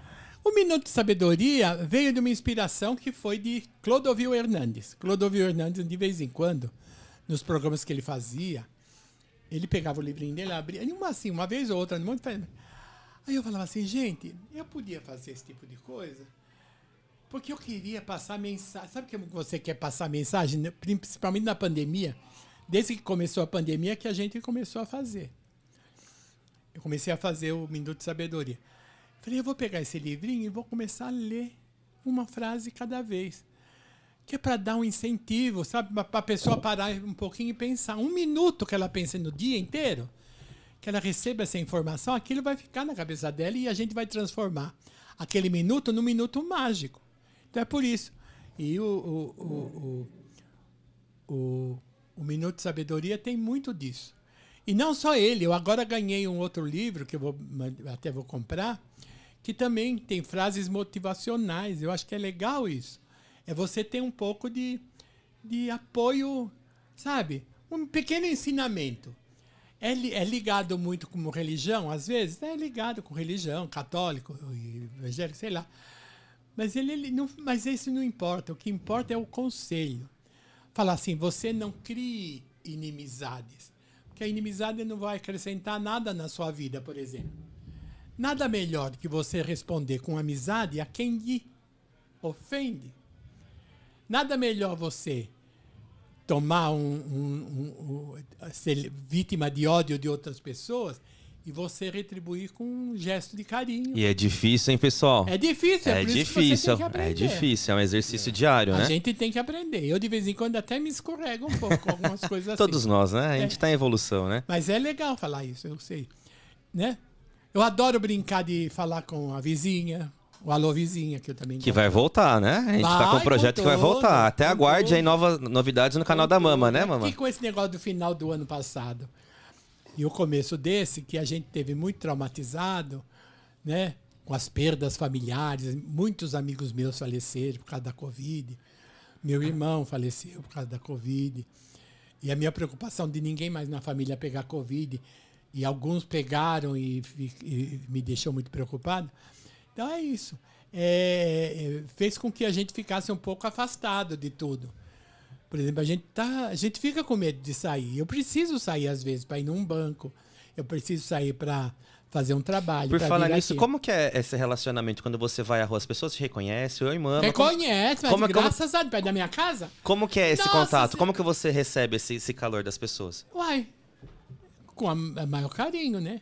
E a Mama sempre tá sorrindo, sempre, Sempre. sempre disposta a conversar. Você não viu quando eu cheguei aqui hoje?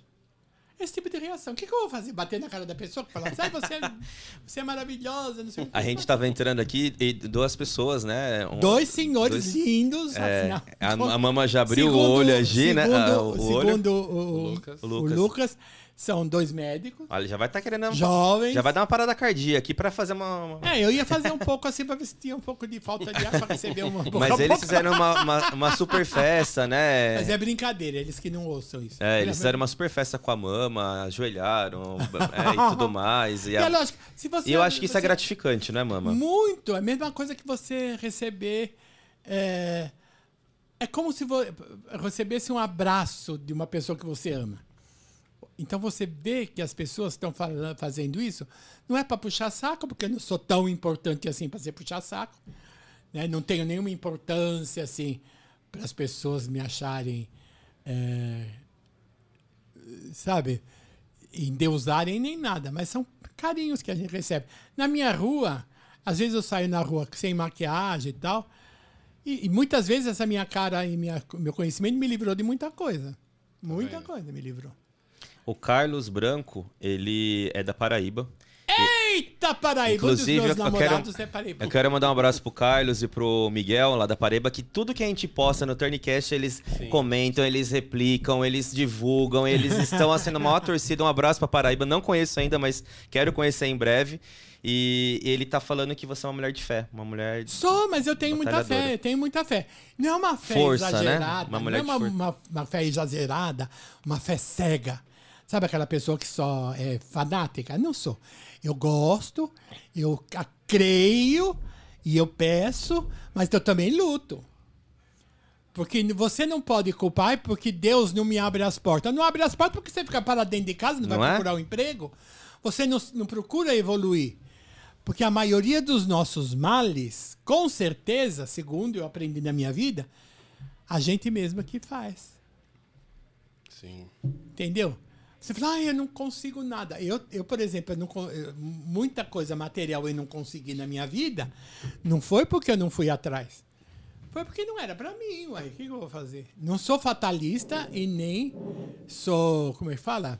Pessimista. Aceito. Não, e não aceito. Ah, Entendeu? Eu, eu não aceito tudo. Eu falei, uai, se eu não posso, eu vou tentar de outro jeito. Se eu não posso aqui, eu vou ser ali.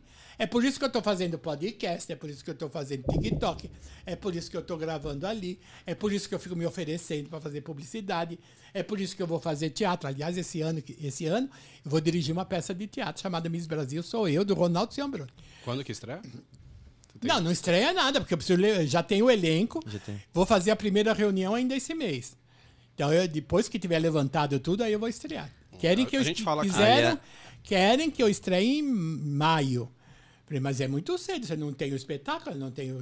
É muita, muita coisa pra acertar. também. É, e eu não vou estrear sem dinheiro e sem estar ensaiado. E por falar nisso, né? Um abraço pro Ronaldo Sambroni, que deve- provavelmente deve estar assistindo a gente, que Ah, veio com aqui nesse podcast E- e com muito solidário, um, um carisma. Ah, pra assim, você que gente está é assistindo, agora domingo, domingo agora, é, às 6 horas da tarde, ele vai reestrear o, espe- o espetáculo Chico Além da, da- Chico Além da Alegria, uma coisa Chico, do- falando sobre Chico Xavier. Deixa eu ver. Lá no Teatro Santo Agostinho, ali na lá perto da Chico Além da Alegria. é, como é que chama lá? Rua Peninos? Não, é, Rua Não, aqui, peraí que eu vou ver. é, é perto, é perto do Metro Vergueiro. É, aqui na, no, na- no, no Teatro flyer- Santo Agostinho. É, teatro, só tá Teatro Santo Domingo às Agostinho. 18 horas, né? Isso, 18 horas, É um espetáculo muito legal que ele fala sobre Chico Além da Alegria, uma coisa assim, Sim. não é isso? Isso. E você pode comprar o ingresso pelo www.olhaoingresso.com.br. É isso aí. Tá? Um abraço, Ronaldo. E, mama- toda sexta-feira até a semana que vem, Nani People também lá no Teatro Folha. Isso, um, um abraço pra Nani, que teve aqui semana retrasada, né? Um encanto É. de pessoa. Amanhã iremos vê-la, se Deus quiser. Amanhã a gente Ah, vai lá Deus visitá-la. Se eu puder, eu vou junto, mas é que eu não sei se eu tenho coisa pra fazer. Mama, você teve a oportunidade de trabalhar por duas vezes com o Silvio Santos, né? Como que foi isso? Nossa, eu amo esse homem. Amo esse homem. Mas eu amo de uma forma que é. Ele é inspirador pra gente, Ele- não, né? ele é visceral na, por mim, porque na minha família, desde que o Silvio Santos apareceu pela primeira vez na televisão, eu tenho parentes meus que já não estão mais entre nós, que eles começaram a seguir o Silvio Santos. E na, na minha época de, de garotona e tal, a gente andava no meio da rua de domingo e a gente não perdia um segundo do Silvio Santos, porque todas as televisões estavam ligadas a plenos volume, altíssimo. Todo mundo assistia Silvio Santos. Então, eu, quando fui conhecer Silvio Santos pela primeira vez, que foi quando ele me convidou para fazer o show de calouros, eu tomei um susto. Um susto dos bons, né? Quando ele veio falar comigo a primeira vez, eu falei, gente, eu estou falando com um homem que é ídolo. E até hoje eu tenho essa emoção com ele, né? E trabalhar com ele, eu vou me ajeitar aqui. E trabalhar com ele é uma coisa do outro mundo, porque ele inspira um, um, um para alguns um terror, para outros uma admiração, respeito, as pessoas ficam sem fala. Ele, ele, ele consegue entrar num ambiente e você notar, notar fisicamente a aura dele. Sabe? Você ele entra num, num ambiente, o ambiente muda inteirinho. Eu tenho essa sensibilidade para falar isso. As, todas as vezes que a gente fazia o, o, o, o, o show de calouros, ou fazia depois, mais tarde, o Pontinhos, depois, mais tarde, as, as vezes que eu fui no, das três pistas, toda vez que ele entrava no camarim, mudava todo o ar do lugar. As pessoas mudavam a voz. É uma coisa engraçada. As pessoas mudam a voz. E às vezes que ele pegava você para conversar, então aí você derretia toda. Era muito. Ele fazia isso com a plateia, e faz hoje com a plateia. Eu sinto que ultimamente andam falando que ele não vai voltar, que não vai, vai voltar uma pinóia. Ele vai ficar esse período de férias e vai voltar sim, porque se ele não voltar, se ele não voltar, ele morre, porque aquilo é a vida para É a ele. vida dele. A vida para ele é aquilo. E a TV sente, gente sente falta, né? A gente sente uma falta de ligar a televisão no domingo e não, não ver a figura dele lá. É, né? É, é. A vez- gente sabe que um dia vai acontecer, vai. Mas não é agora. Dá vai postergar, né? Dá, ser. pra. Dá. dá. Uma vez eu gravei com ele no, com o Silvio, no, no palco com ele, foi bem intimidador mesmo. Ele, eu não sei se hoje em dia é assim, mas ele tem um corredor só dele, né, onde ele sai do carro, ele vai direto pro estúdio. ele tem o carro dele, tem a portinha de fora do. É, vai lá direto na porta pro tem um estúdio. camarim dele. Ele vai pro Aí camarim, ele grava. sai, ele sai do camarim dele na, na parte interior, dá uma passada onde nós estávamos. é- Todo mundo correndo, o Silvio chegou. tarará, Não, não, tarará. é. Quando eu gravei foi assim, todo mundo correndo. Não, já, ele já entra lá embaixo já, já avisa. Então todo mundo já fica Já, pronto. nossa, todo mundo os se transformou. tudo em lugar. Aí ele, ele entra no nosso camarim, no no nosso camarim, até pensa que eu tô lá ainda. Mas ele entra no camarim, conversa com todo mundo, deixa, deixa a coisa. Nes- Nesta entrada dele no camarim, a gente sabe como é que tá o humor dele, a gente já conhece. Então tem dias que ele está um pouco mais taciturno e tal. Ah, por exemplo, tem dias que ele não entrava no camarim, ele ia direto. Neste dia, você tem que ficar bem esperto. Porque neste dia, ele. A gente só fazia brincadeira se ele puxasse. Agora, o dia que ele vinha lá, que ele fazia, que acontecia, a gente vinha e podia fazer a brincadeira que quiser. Agora, falando de Silvio e fazendo essa ponte, que pessoa fantástica o Thiago Bravanel no Big Brother, né? Menino, você tá brincando. Agora vai, deixa eu Que falar uma coisa. cara Eu, legal. eu não sei se essa semana ainda, mas acho que na semana que vem já vou estar falando de Big Brother. No meu canal, no, tu- no, no, ou no Twitter, no, no, No Instagram. No no Instagram. Não sei.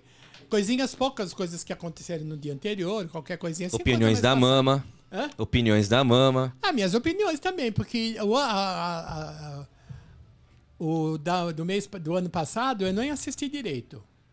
Porque eu peguei um pouco de ranço do, do Big Brother. Mas como a Fazenda me fez eu fazer um pouquinho de, de me forçar para me ver, embora eu nunca tenha comentado nada, mas eu preciso saber do que está acontecendo. Então agora nesse daqui eu já estou dentro das entradas. Mas já tá Aliás, hoje assistindo? já entrou agora o Thiago e tal. já- agora à noite acho que Picon. eles vão fazer uma prova. O Arthur entrou hoje, né? O Arthur, é- também, é, o Arthur entrou. Ali. É, e tem gente que já entrou até meio cancelada, né? A Nairara Azevedo, por exemplo, já entrou cancelada. Ela, ela Não deu tá um muito ranço, legal, ela né? deu um ranço geral no primeiro dia. Ela deu uns foras homéricos no primeiro dia. É que ela entrou como artista, ela não, não tá como Não, ela entrou. física, com- né? ela, ela já entrou cancelada por causa da Marília Sim. Mendonça. Mas ela tá forçando a amizade como artista, né? Não, ela, não, ela tá fazendo de tudo, meu bem. A salvação dela, por enquanto, foi ser a cozinheira. Por enquanto. Mas ela tá com Ah. Ela pode até ser a primeira a ser votada dentro da casa. E eu tenho visto uma campanha do pessoal torcendo pro Thiago Bravanel pegar o, o anjo pra ver se o Silvio Santos manda mensagem pra ele. no- na- quando tem aquela mensagem do. do- É, agora também tem uma linha que a gente diz, eu, eu sou um pouco essa linha. Vocês sabem que o Silvio Santos tem- é dono de uma televisão concorrente da Globo. Sim. O Silvio Santos já mandou fazer propaganda para ele. Porque o Silvio Santos não tem esse negócio, ah, não vou fazer propaganda da Globo. Mas ele não chegou uma hora e falou assim: olha, vocês vão assistir esse filme, que é de, vocês assistem a Globo, depois vem para cá Vem pra assistir. cá, esse. é. Lembra? Ele fazia isso. Ele não tem esse medo, entendeu? Mas ele não tá lá agora. Ele, não, ele comanda tudo, mas ele não tá lá, ele tá nos Estados Unidos. Então ele deu essa ordem que pode sim falar dele. Todo mundo no Mas já tem um. Antigamente a gente não podia falar muita coisa da Globo porque era muito concorrido um, um com o Um outro. com o outro, né? É. Por exemplo, a- a- a- o Ratinho tem muita concorrência da Globo e da Record. Entendeu? Então. E agora da Band, né? Porque a Band também A agora Band, entrou Faustão. Então, é tudo muito disputado. E é disputado no TAP. Tem gente que pode perder o programa, tipo o Ratinho, pode perder o programa dele se não der certo. Já foi. Já teve a sua. a já teve a, a a su- a sua taxa de avisos prévios, ou melhora ou não melhora. não Tanto é que o, o Ratinho está tentando criar coisas para dar mais. Mas esse formato que o Faustão tá vindo é alguma coisa muito parecida com o que o Ratinho já tem, né? De cada diário, mas cada dia é um não, formato que o- diferente, é né? muito, É muito parecido com o que ele tinha na Globo. Né? Mas e, o engraçado. Mas o desafio de e- ser diário é que ele tem que se reinventar todo que o, aliás, o próprio, o, o próprio Faustão outro dia falou, não, porque agora do domingo, ele falou, ai, não tem domingo, não tem domingo. então ele ainda está se adaptando. Então vamos E ele ver. tá com Covid, né? Ele. Ele está com Covid, Covid. mas como ele deixou uma semana inteira gravado, Gravado. então vai gravar. Eu- Quando voltar a semana que vem, ele já vai estar sem. Super tranquilo. Eu vi, Já no, vai ter, assim, a eu Covid. vi na internet ontem, o pessoal falou, nossa, parece que a semana inteira virou um domingo eterno, porque é o Tadeu Schmidt agora de segunda a se, é, de segu- domingo É, a mas domingo. você sabe que, você o sabe que tem uma segunda teoria sexta. que dizem que o Tadeu Schmidt foi, foi é, chamado para ser substituto lá por conta do tom de voz dele, que lembra um domingo, que lembra uma coisa que é agradável para o público. É isso. Ele está saindo bem, eu acho. Sim, Tá. bem. O pessoal tá gostando Ele é bastante. simpático, né? É muito simpático. E ele também é uma pessoa que é músico, ele toca samba no, no, violão, no ca- cavaquinho, sei lá o quê. E ele, ele também pega um jeitinho. Ô, né? Mama, então pega- Apesar do Marcos Mion dizendo que é para ele se inspirar mais no. no, no- O Thiago Life pra colocar O ordem na casa, Life, né? pra Que tá meio casa. bagunça, né? Mas na ele hora. tá começando, é o jeito Tá começando. dele, é o jeito e cada dele. um tem, que pôr sua, o jeito dele. cada um tem uma característica no é, o perfil, Mion não né? tem o jeito dele? Tá, tá É, as pessoas são diferentes também nessa edição. Que tem, tem recado aí, Leandro, do, do pessoal de casa? Sim, é, Mama, você gostaria de fazer. é, o Wellington tá perguntando se você gostaria de fazer participação em alguma novela ou série. Eu já fiz. Eu já fiz. Eu fazia, eu fiz, eu fiz uma participação assim, tipo, um dia. Tinha uma novela chamada Brasileiros e Brasileiras, que foi passada pelo SBT. Eu nem era do SBT nessa época. E eu fui convidado a participar como se fosse o estilista, o estilista, cheio de frescuras, assim, para que criaria o, o uniforme das lutadoras de luta livre. Então eu fiz isso. Fiz uma outra participação numa novela, que não era novela, era um seriado, chamado Tarcísio e Glória, em que eu contracenava com Tarcísio Meira e Glória Menezes. A minha fala. Pouca- não é pouca coisa, não. Sim! Eu a vi naquele saguão, que eu não lembro se era saguão de salão ou saguão de hotel. Era a minha fala. E os dois fizeram, foram tão gentis comigo, me levaram para dentro do carro deles para a gente ensaiar. Você Ah, acredita? que bonitinho. Para passar essa fala. Eu falei, mas só para passar essa fala? Eu falei, É, então. Agora, quando você for fazer, você faz bem naturalzinho. Né? Porque gente de teatro sempre faz um pouco mais exagerado. Faz sempre naturalzinho. Foi, ele me ensinou. Legal. Foi a minha participação. E em filmes também, fiz alguns filmes, mas tá tudo certo. E a gente deixou para falar esse tema por último, porque a gente sabe o, o enorme carinho que você tem. Como que foi a sua relação com a Kátia Fonseca? Ah, depois daquela entrevista que ela não me queria e tal, a gente fez o nosso primeiro mês, aí a gente começou a se entender. Isso E já na 15 mama anos. humanizada, né? Já não era mais Já a mama. né? não, eu não nunca, era mama nervosa. Com a, Kátia, com a Kátia eu nunca fui malvada. Com a Kátia eu nunca vinha de preto, fechado com a mesma roupa. Não, com a Kátia eu vinha mais colorida, mais leve, um penteado meio diferente. Tanto é que saí de mama brusqueta com cabelo de. de, de Isso você entrou, começou com a Kátia quando? Em, Em 2000 2001. Em um? É. Com a Kátia, ó, 2001? É, eu saí em 2016, foi 15 anos. 15 anos lá. É, eu lembro, particularmente, eu lembro de você, fiquei seu fã nessa época. Minha irmã fazia tratamento de, de câncer também, ela estava em casa, ela estava se cuidando. E ela e minha mãe assistiam a tarde toda, você e a Kátia tinham um cafezinho que vocês faziam. E eu peguei esse hábito, que às vezes eu vinha para almoçar, às vezes eu vinha almoçar mais tarde, elas estavam lá. E depois, quando eu pegava férias, eu sempre acompanhava, Ah, ficava é junto. Então, é, quando vocês faziam esse café, ali, vocês duas eram assim, era um momento histórico ali pra Às gente. vezes né? peguei uns cafés ruins, né?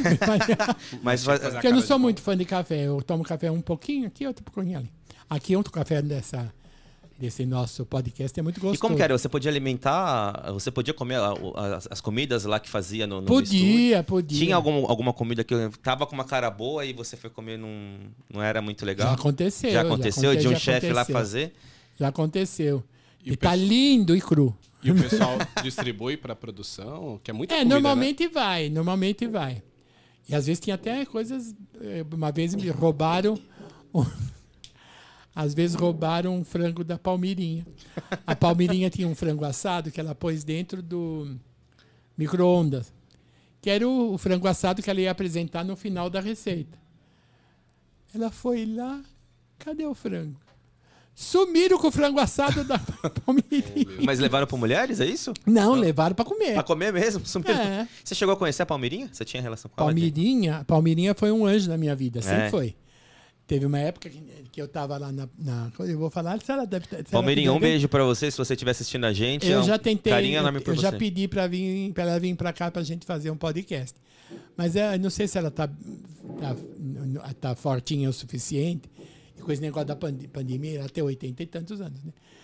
É, aí o, a Palmirinha, muitas vezes, ah, eu quando comecei na, na- no Mulheres, eu era, eu era, eu ganhava um salário muito baixo. Muito bem. Eu fiquei seis anos sem saber que eu podia tirar férias. Caramba. Eu era muito ingênuo nessas coisas. E às vezes me apertava muito, principalmente quando a minha mãe ficou muito doente e tal. E eu às vezes me endividava. E aí, e, a- e quando eu precisava, a Palmeirinha sempre me emprestava algum. Era seu banco. Não, era minha, meu socorro. Socorro. Mas sempre eu devolvi para ela. Tanto é que eu era a única pessoa para quem ela emprestava. Entendeu? E era assim, na calada, no, no biquinho, calada. Então eu tenho muita gratidão pela Palmeirinha. E a história dela, né? Uma história de vida maravilhosa. Nossa, Uma- essa uma mulher. Co- Conta aquela história que você falou que um dia você improvisou e se apanhou com seu item de cena. Lembra que você falou? Na Gazeta. Na Gazeta, Você que a gente fazia... tava falando com a Kátia. Ah, tá. Não, é o seguinte. é, é, eu tinha, eu tinha um- uma coisa que a gente fazia, porque eu falei para vocês que muitas coisas eu, eu tive a felicidade de inaugurar coisas in- inéditas e tal. Eu comecei a fazer fofoca e eu falei, ai, não queria fazer. E, eu, e uma parte das fofocas era eu contar a novela que ia passar na, na Globo de noite. Como a Globo publicava em todos os jornais o resumo do que ia acontecer de noite, que já era uma coisa que tinha sido gravada, eu li aquilo, eu falei assim, ah, eu vou falar o que eles vão ver? Não, eu vou fingir que eu vou, eu vou, eu vou Vou imaginar interpretar. como é que vai ser. E aí eu criei. Eu fazia cenas, é, drama, dramaturgia, eu fazia uma dramaturgia, encenação. Eu encenava o que provavelmente podia acontecer de noite. Por exemplo, lembra que tinha no, no naquela novela é, que era que batia nas mulheres e tal, que, o- que, a, que o, o, o, Ah, o menino batia com raquete na menina. Mulheres apaixonadas? Mulheres apaixonadas. Então, eu, eu, eu improvisava assim, por exemplo, eu pegava um coador de, de macarrão, daqueles redondinhos de plástico, e eu fingia que era, que A era raquete. a raquete. Eu ensinava tudo. Bom, eu ensinei de, de cadáver dentro do caixão. Tinha encenação, então, não É, era só tinha, eu, eu fingia e tal. E às vezes, engraçado, que às vezes eu, eu, eu, eu criava uma coisa e no- quando eu via de noite tinha uma coisa muito parecida. Então, to- então todo mundo começava a ver. A ver pra copiar. Não, não. É pra comparar os dois. Ah, sim. Ah, não. A ver porque achava Ah, engraçado. tá. Era engraçado porque você fazia Por exatamente o que exemplo, acontecia à Quando noite. eu fazia entendi. que alguém se escondia, eu me escondia num lugar em que ficava assim, por exemplo, uma parede, mas a minha barriga aparecia inteirinha. então eu, eu me escondia, ninguém via daqui para cima, mas a barriga aparecia, né? É, é, e teve uma cena que a, a, a Suzana Vieira fazia a dona de uma faculdade, a tal acho que era branca. E ela era ruim e tal, e um dia os estudantes se rebelaram e deram uma surra nela. E eu criei, eu, eu no, no Macunaíma, eu, criei, eu, eu fazia um porrete de jornal com fita crepe, que era um cacetete, assim, tipo aqueles cacetete do Flintstone. E que eu- ele era meio oco, então cada vez que batia, fazia purr, purr. Mas doía pra cacete aquilo, ficava roxo às vezes. E eu falava assim, agora você eu dava, dei pro produtor e falei assim: a hora que for a cena, nesse pedaço vocês entram, o sonoplasta bota e vocês tacam em cima de mim. Pode bater à vontade. E eles bateram. Ai, menina, foi muito. Levar a sério o Eu negócio. saí toda roxa, mas eu saí satisfeita da cena. Foi muito engraçado. E de noite a cena foi muito A cena parecida. foi parecida. Foi parecida. Olha que legal. E como que é a mama no dia a dia em casa? O que, que a mama gosta de comer? Eu gosto de comer tudo. Você né? mesmo faz sua comida? Eu faço a minha comida, às vezes eu tenho preguiça, eu peço. Mas aí, né, que a gente tem. iFood, podia patrocinar a gente. às vezes eu peço. Mas a maioria das vezes, a pandemia me fez aprender a cozinhar melhor. Por exemplo, eu fazia um bife, fazia um ovo, fazia arroz, fazia feijão. Mas hoje em dia não, hoje eu faço caruru, vatapá. Hoje, por exemplo, eu fiz uma costeleta de porco no, na cerveja com batata batata rústica. Foi meu almoço. E tá, Tá lá na janta vai ter a mesma coisa. E aquela sobremesa que você fez aquela vez em dois segundos, lembra? Qual que- Ah, então, é, Você- por exemplo, A mão foi e voltou já com a sobremesa É, pronta. porque é coisa simples. Se você tem uma latinha de. de- um- uma caixinha de, super, de, de leite condensado, uma caixinha de creme de leite e um suco daqueles de pozinho, acabou a tua sobremesa, está pronto. Já vira Você uma mousse dois, na hora, né? Né? Você bate um pouquinho, bota para gelar, aquilo fica uma coisa Fica deliciosa. gostoso. Você pode fazer recheio de, de, de pavê e tal, e é bem Você, gostoso. você faz algum acompanhamento por conta da alimentação, por conta de obesidade? Não, eu, coisa? eu, por causa do, do câncer, eu tô comendo bem menos, né? Eu antes batia dois pratos de feijoada numa boa. Agora, eu nem feijoada como. Porque eu, eu não aguento, eu me engasgo com, com, com carne seca e tal, coisa que eu gosto. Então, eu, para mim, comer, eu como menos e tô evitando. Por exemplo, eu gosto muito, hoje em dia, me alimento muito de tapioca, eu gosto de manhã cedo. Todo dia eu como uma tapioca, todo dia eu como dois ovos. Então são coisas que alimentam o corpo, mas não engordam, né? É uma Mas- alimentação saudável. É. E lógico, que ontem eu fiz um, um bolo de flocão. Eu tava com vontade de comer doce. Porque às vezes eu tenho doce em casa, mas não é o doce que eu queria. Né? Eu, eu- eu, por exemplo, tenho um doce lá congelado que eu ganhei no Natal. Tá lá congelado. E é um cheesecake. Né? Ah, deixa uma hora que tiver uma visitinha assim, uma coisa mais bonitinha. Mas enquanto eu vou fazer um bolo de flocão, entendeu? Faço uma, um- um- uma, uma, uma tapioca doce com leite condensado e, e coco. Mas é assim que vai a vida. Gosto muito de queijo também. Isso aí, mami. Pra finalizar, você queria, quer deixar alguma uma mensagem pro público pra, Olha, vocês continuem gostando da gente. da- sobre a vida ou sobre o É, podcast? continuem gostando da gente. E eu vou reiterar. Pra vida, isso é pra vida, porque eu, eu, eu tento fazer pelo menos todo dia. Quando você acordar, acorde de bem com a vida, porque você está vivo.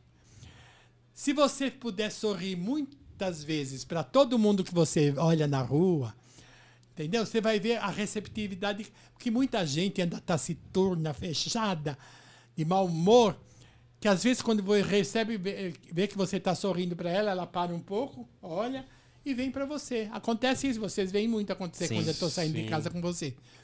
Então é isso. Saber É energia, que a né? sua alegria, que o seu sorriso é um remédio para muita gente. Entendeu? E se cuidar. E se cuidar. É isso que importa. Hoje em dia, na nossa pandemia, tem que se cuidar. E ser feliz. Porque nós todos nascemos para ser felizes. Nós não nascemos para sofrer. Deus não quer que a gente sofra. A gente. É que nem aquela coisa que eu falei. Tudo que a gente sofre de intempérie na nossa vida, pode ter certeza que foi a gente que plantou. Não é culpa de Deus, não é culpa de ninguém.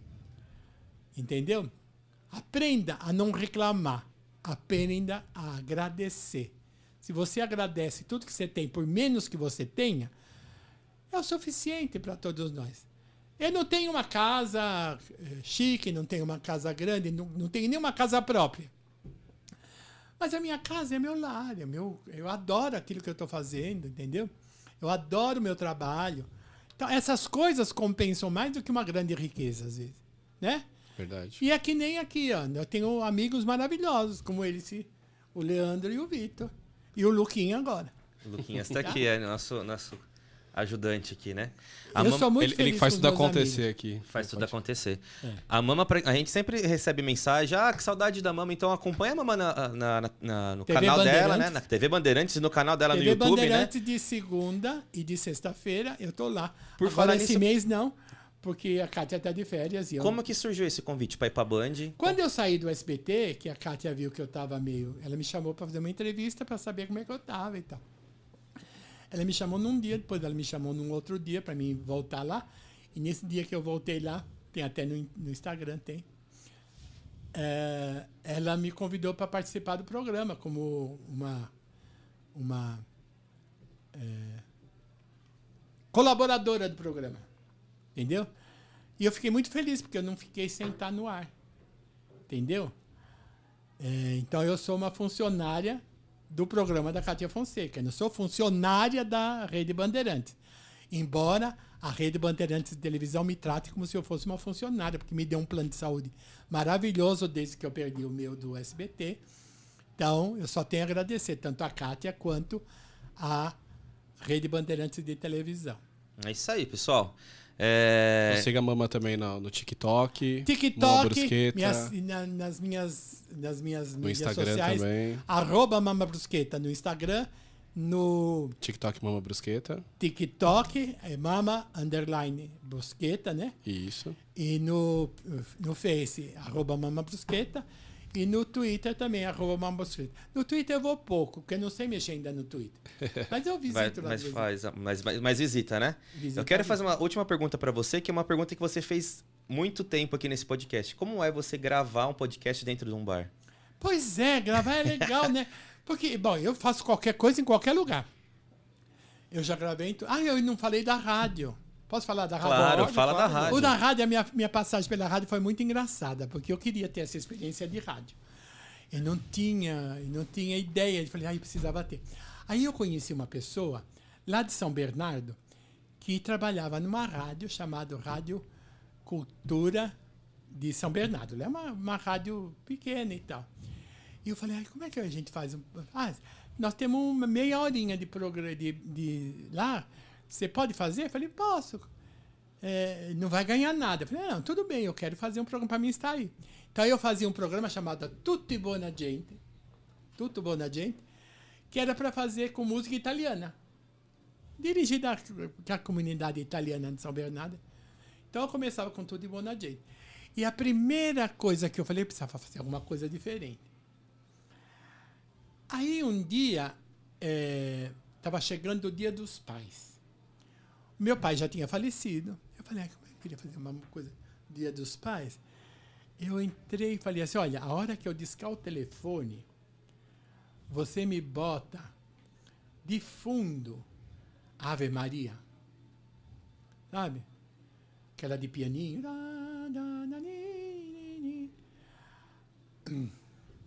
Aí eu falei, é, oi, buonasera, boa tarde, bom dia, boa tarde, não sei o quê.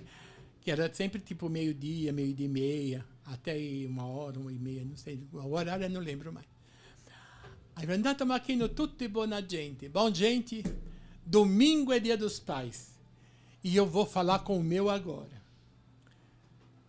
Ninguém sabia se eu tinha meu pai morrido. né? Aí eu falei, é, por gentileza aqui. Eu pegava o telefone e discava. E apre- Aí tocava. Aí, quando eu acabava, que tocava o primeiro tirrim, ele botava a música. E eu ligava assim: Alô? Quem tá falando? Oi, Nossa Senhora! Bença! Como tá a senhora? Tudo bem? Ah, tá, ficou um pouquinho aí no lugar do seu Pedro? Ah, que maravilha! Ô, Nossa Senhora, eu vou te pedir uma coisa. É possível a senhora chamar o meu pai? É, é, não sei que lugar que ele tá aí, mas ele deve estar aí, porque já faz um tempinho que ele foi para aí. Ah, tá bom. É. Nossa Senhora, eu te amo, linda. Mamma mia, você, é. Tchau. Ai, meu Deus, será que ela vai encontrar? Será que ela vai encontrar? Alô? Babo? Acidente, quanto tempo que não falo com você? E aí eu. Aí eu conversava com meu pai, chorava e tal. Aí eu fazia isso todo, todo, toda vez que eu ia. Então tinha esse telefonema pro céu. E eu sempre chamava alguma coisa. Aí teve um dia que foi o que deu o maior sucesso. Eu ligava e falava assim. é, Oi, Nossa Senhora, tudo bem com a senhora? Continua dando plantão, né? É, mas precisa, precisa. A senhora pode me chamar o São Jorge? é, eu tô precisando falar com ele. Falei, ah, São Jorge, benção, São Jorge, tudo bem com o senhor? É, tá belo. Ô, ô, São Jorge, eu tô ligando para pedir pro senhor o seguinte, olha, hoje tem Corinthians e Parmeira. Por favor, não fica auxiliando o seu filho. Por favor, deixa o Corinthians jogar sossegado sem você interferir. Pelo amor de Deus. Porque o máximo que eu posso chamar lá é um porco.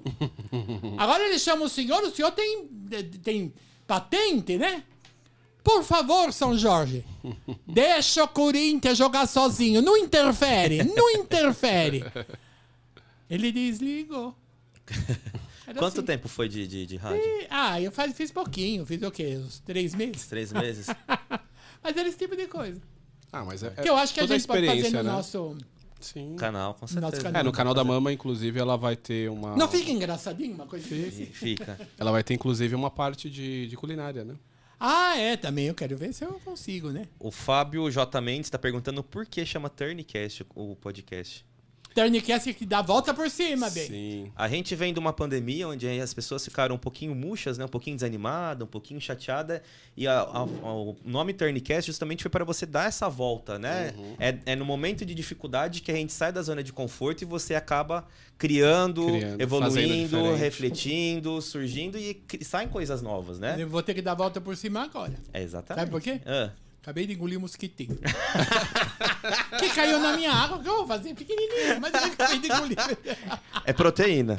É, pro- É, proteína animal. é proteína. Mais alguma pergunta, Leandro? É isso. Olha, gente. primeiro eu quero agradecer vocês terem paciência de ficar ouvindo as minhas histórias. Mas essa sou eu.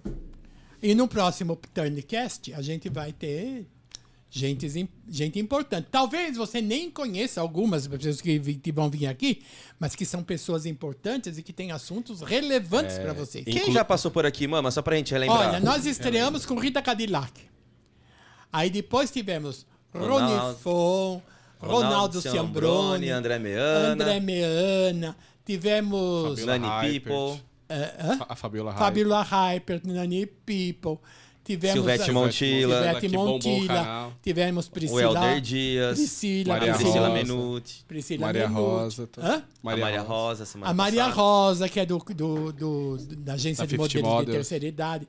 Temos aquele outro moço que é de, de agência de modelos negros. Sim, o É, o Helder Helder Dias. O Helder Dias. Então são todas Né? pessoas que vêm com o intuito de levar uma informação pro Que pessoal a que tá em gente quer assuntos interessantes. Não precisa ser só com gente famosa. Que gente famosa é legal você ouvir a história, mas às vezes tem um assunto que pode. Um profissional, né, da área. É. É, E o, inclusive. nosso, e o nosso podcast não é aqueles podcasts de 50 horas. Uhum. Hoje, foi um pouquinho mais. Hoje além passou porque hoje merece, né, gente? Hoje. faladeira, Hoje, eu ó, falo muito. muitas pessoas querem conhecer a Mama, o que, que ela faz, de onde surgiu, os personagens. E por falar nisso, hoje, você já foi Mama Brusqueta, é, Condessa Condessa, Giovana. Giovana, e Zero. Zero, enfim, vários artistas na- no teatro. E com quem você se identifica hoje? Quem é o Luiz Henrique? Aí o Luiz Henrique é coitado. é um batalhador, né? Tem, tem que batalhar. O Luiz Henrique me sustenta. É, é, é, é eu- o que eu posso dizer? Batalhador. Eu tento fazer o que eu gosto. Faço o que eu gosto, faço o que eu amo. Por Muito isso que bem feito. E não hoje é- você já se considera Mama Brusqueta, não mais Luiz Henrique ou tem essa Eu oscilação? tenho minha carteira de identidade, Mama Brusqueta. Pitirilho Henrique, só não ia. Que legal. Tenho aqui na carteira, te mostrei. Sim, verdade. Então hoje eu sou ela também.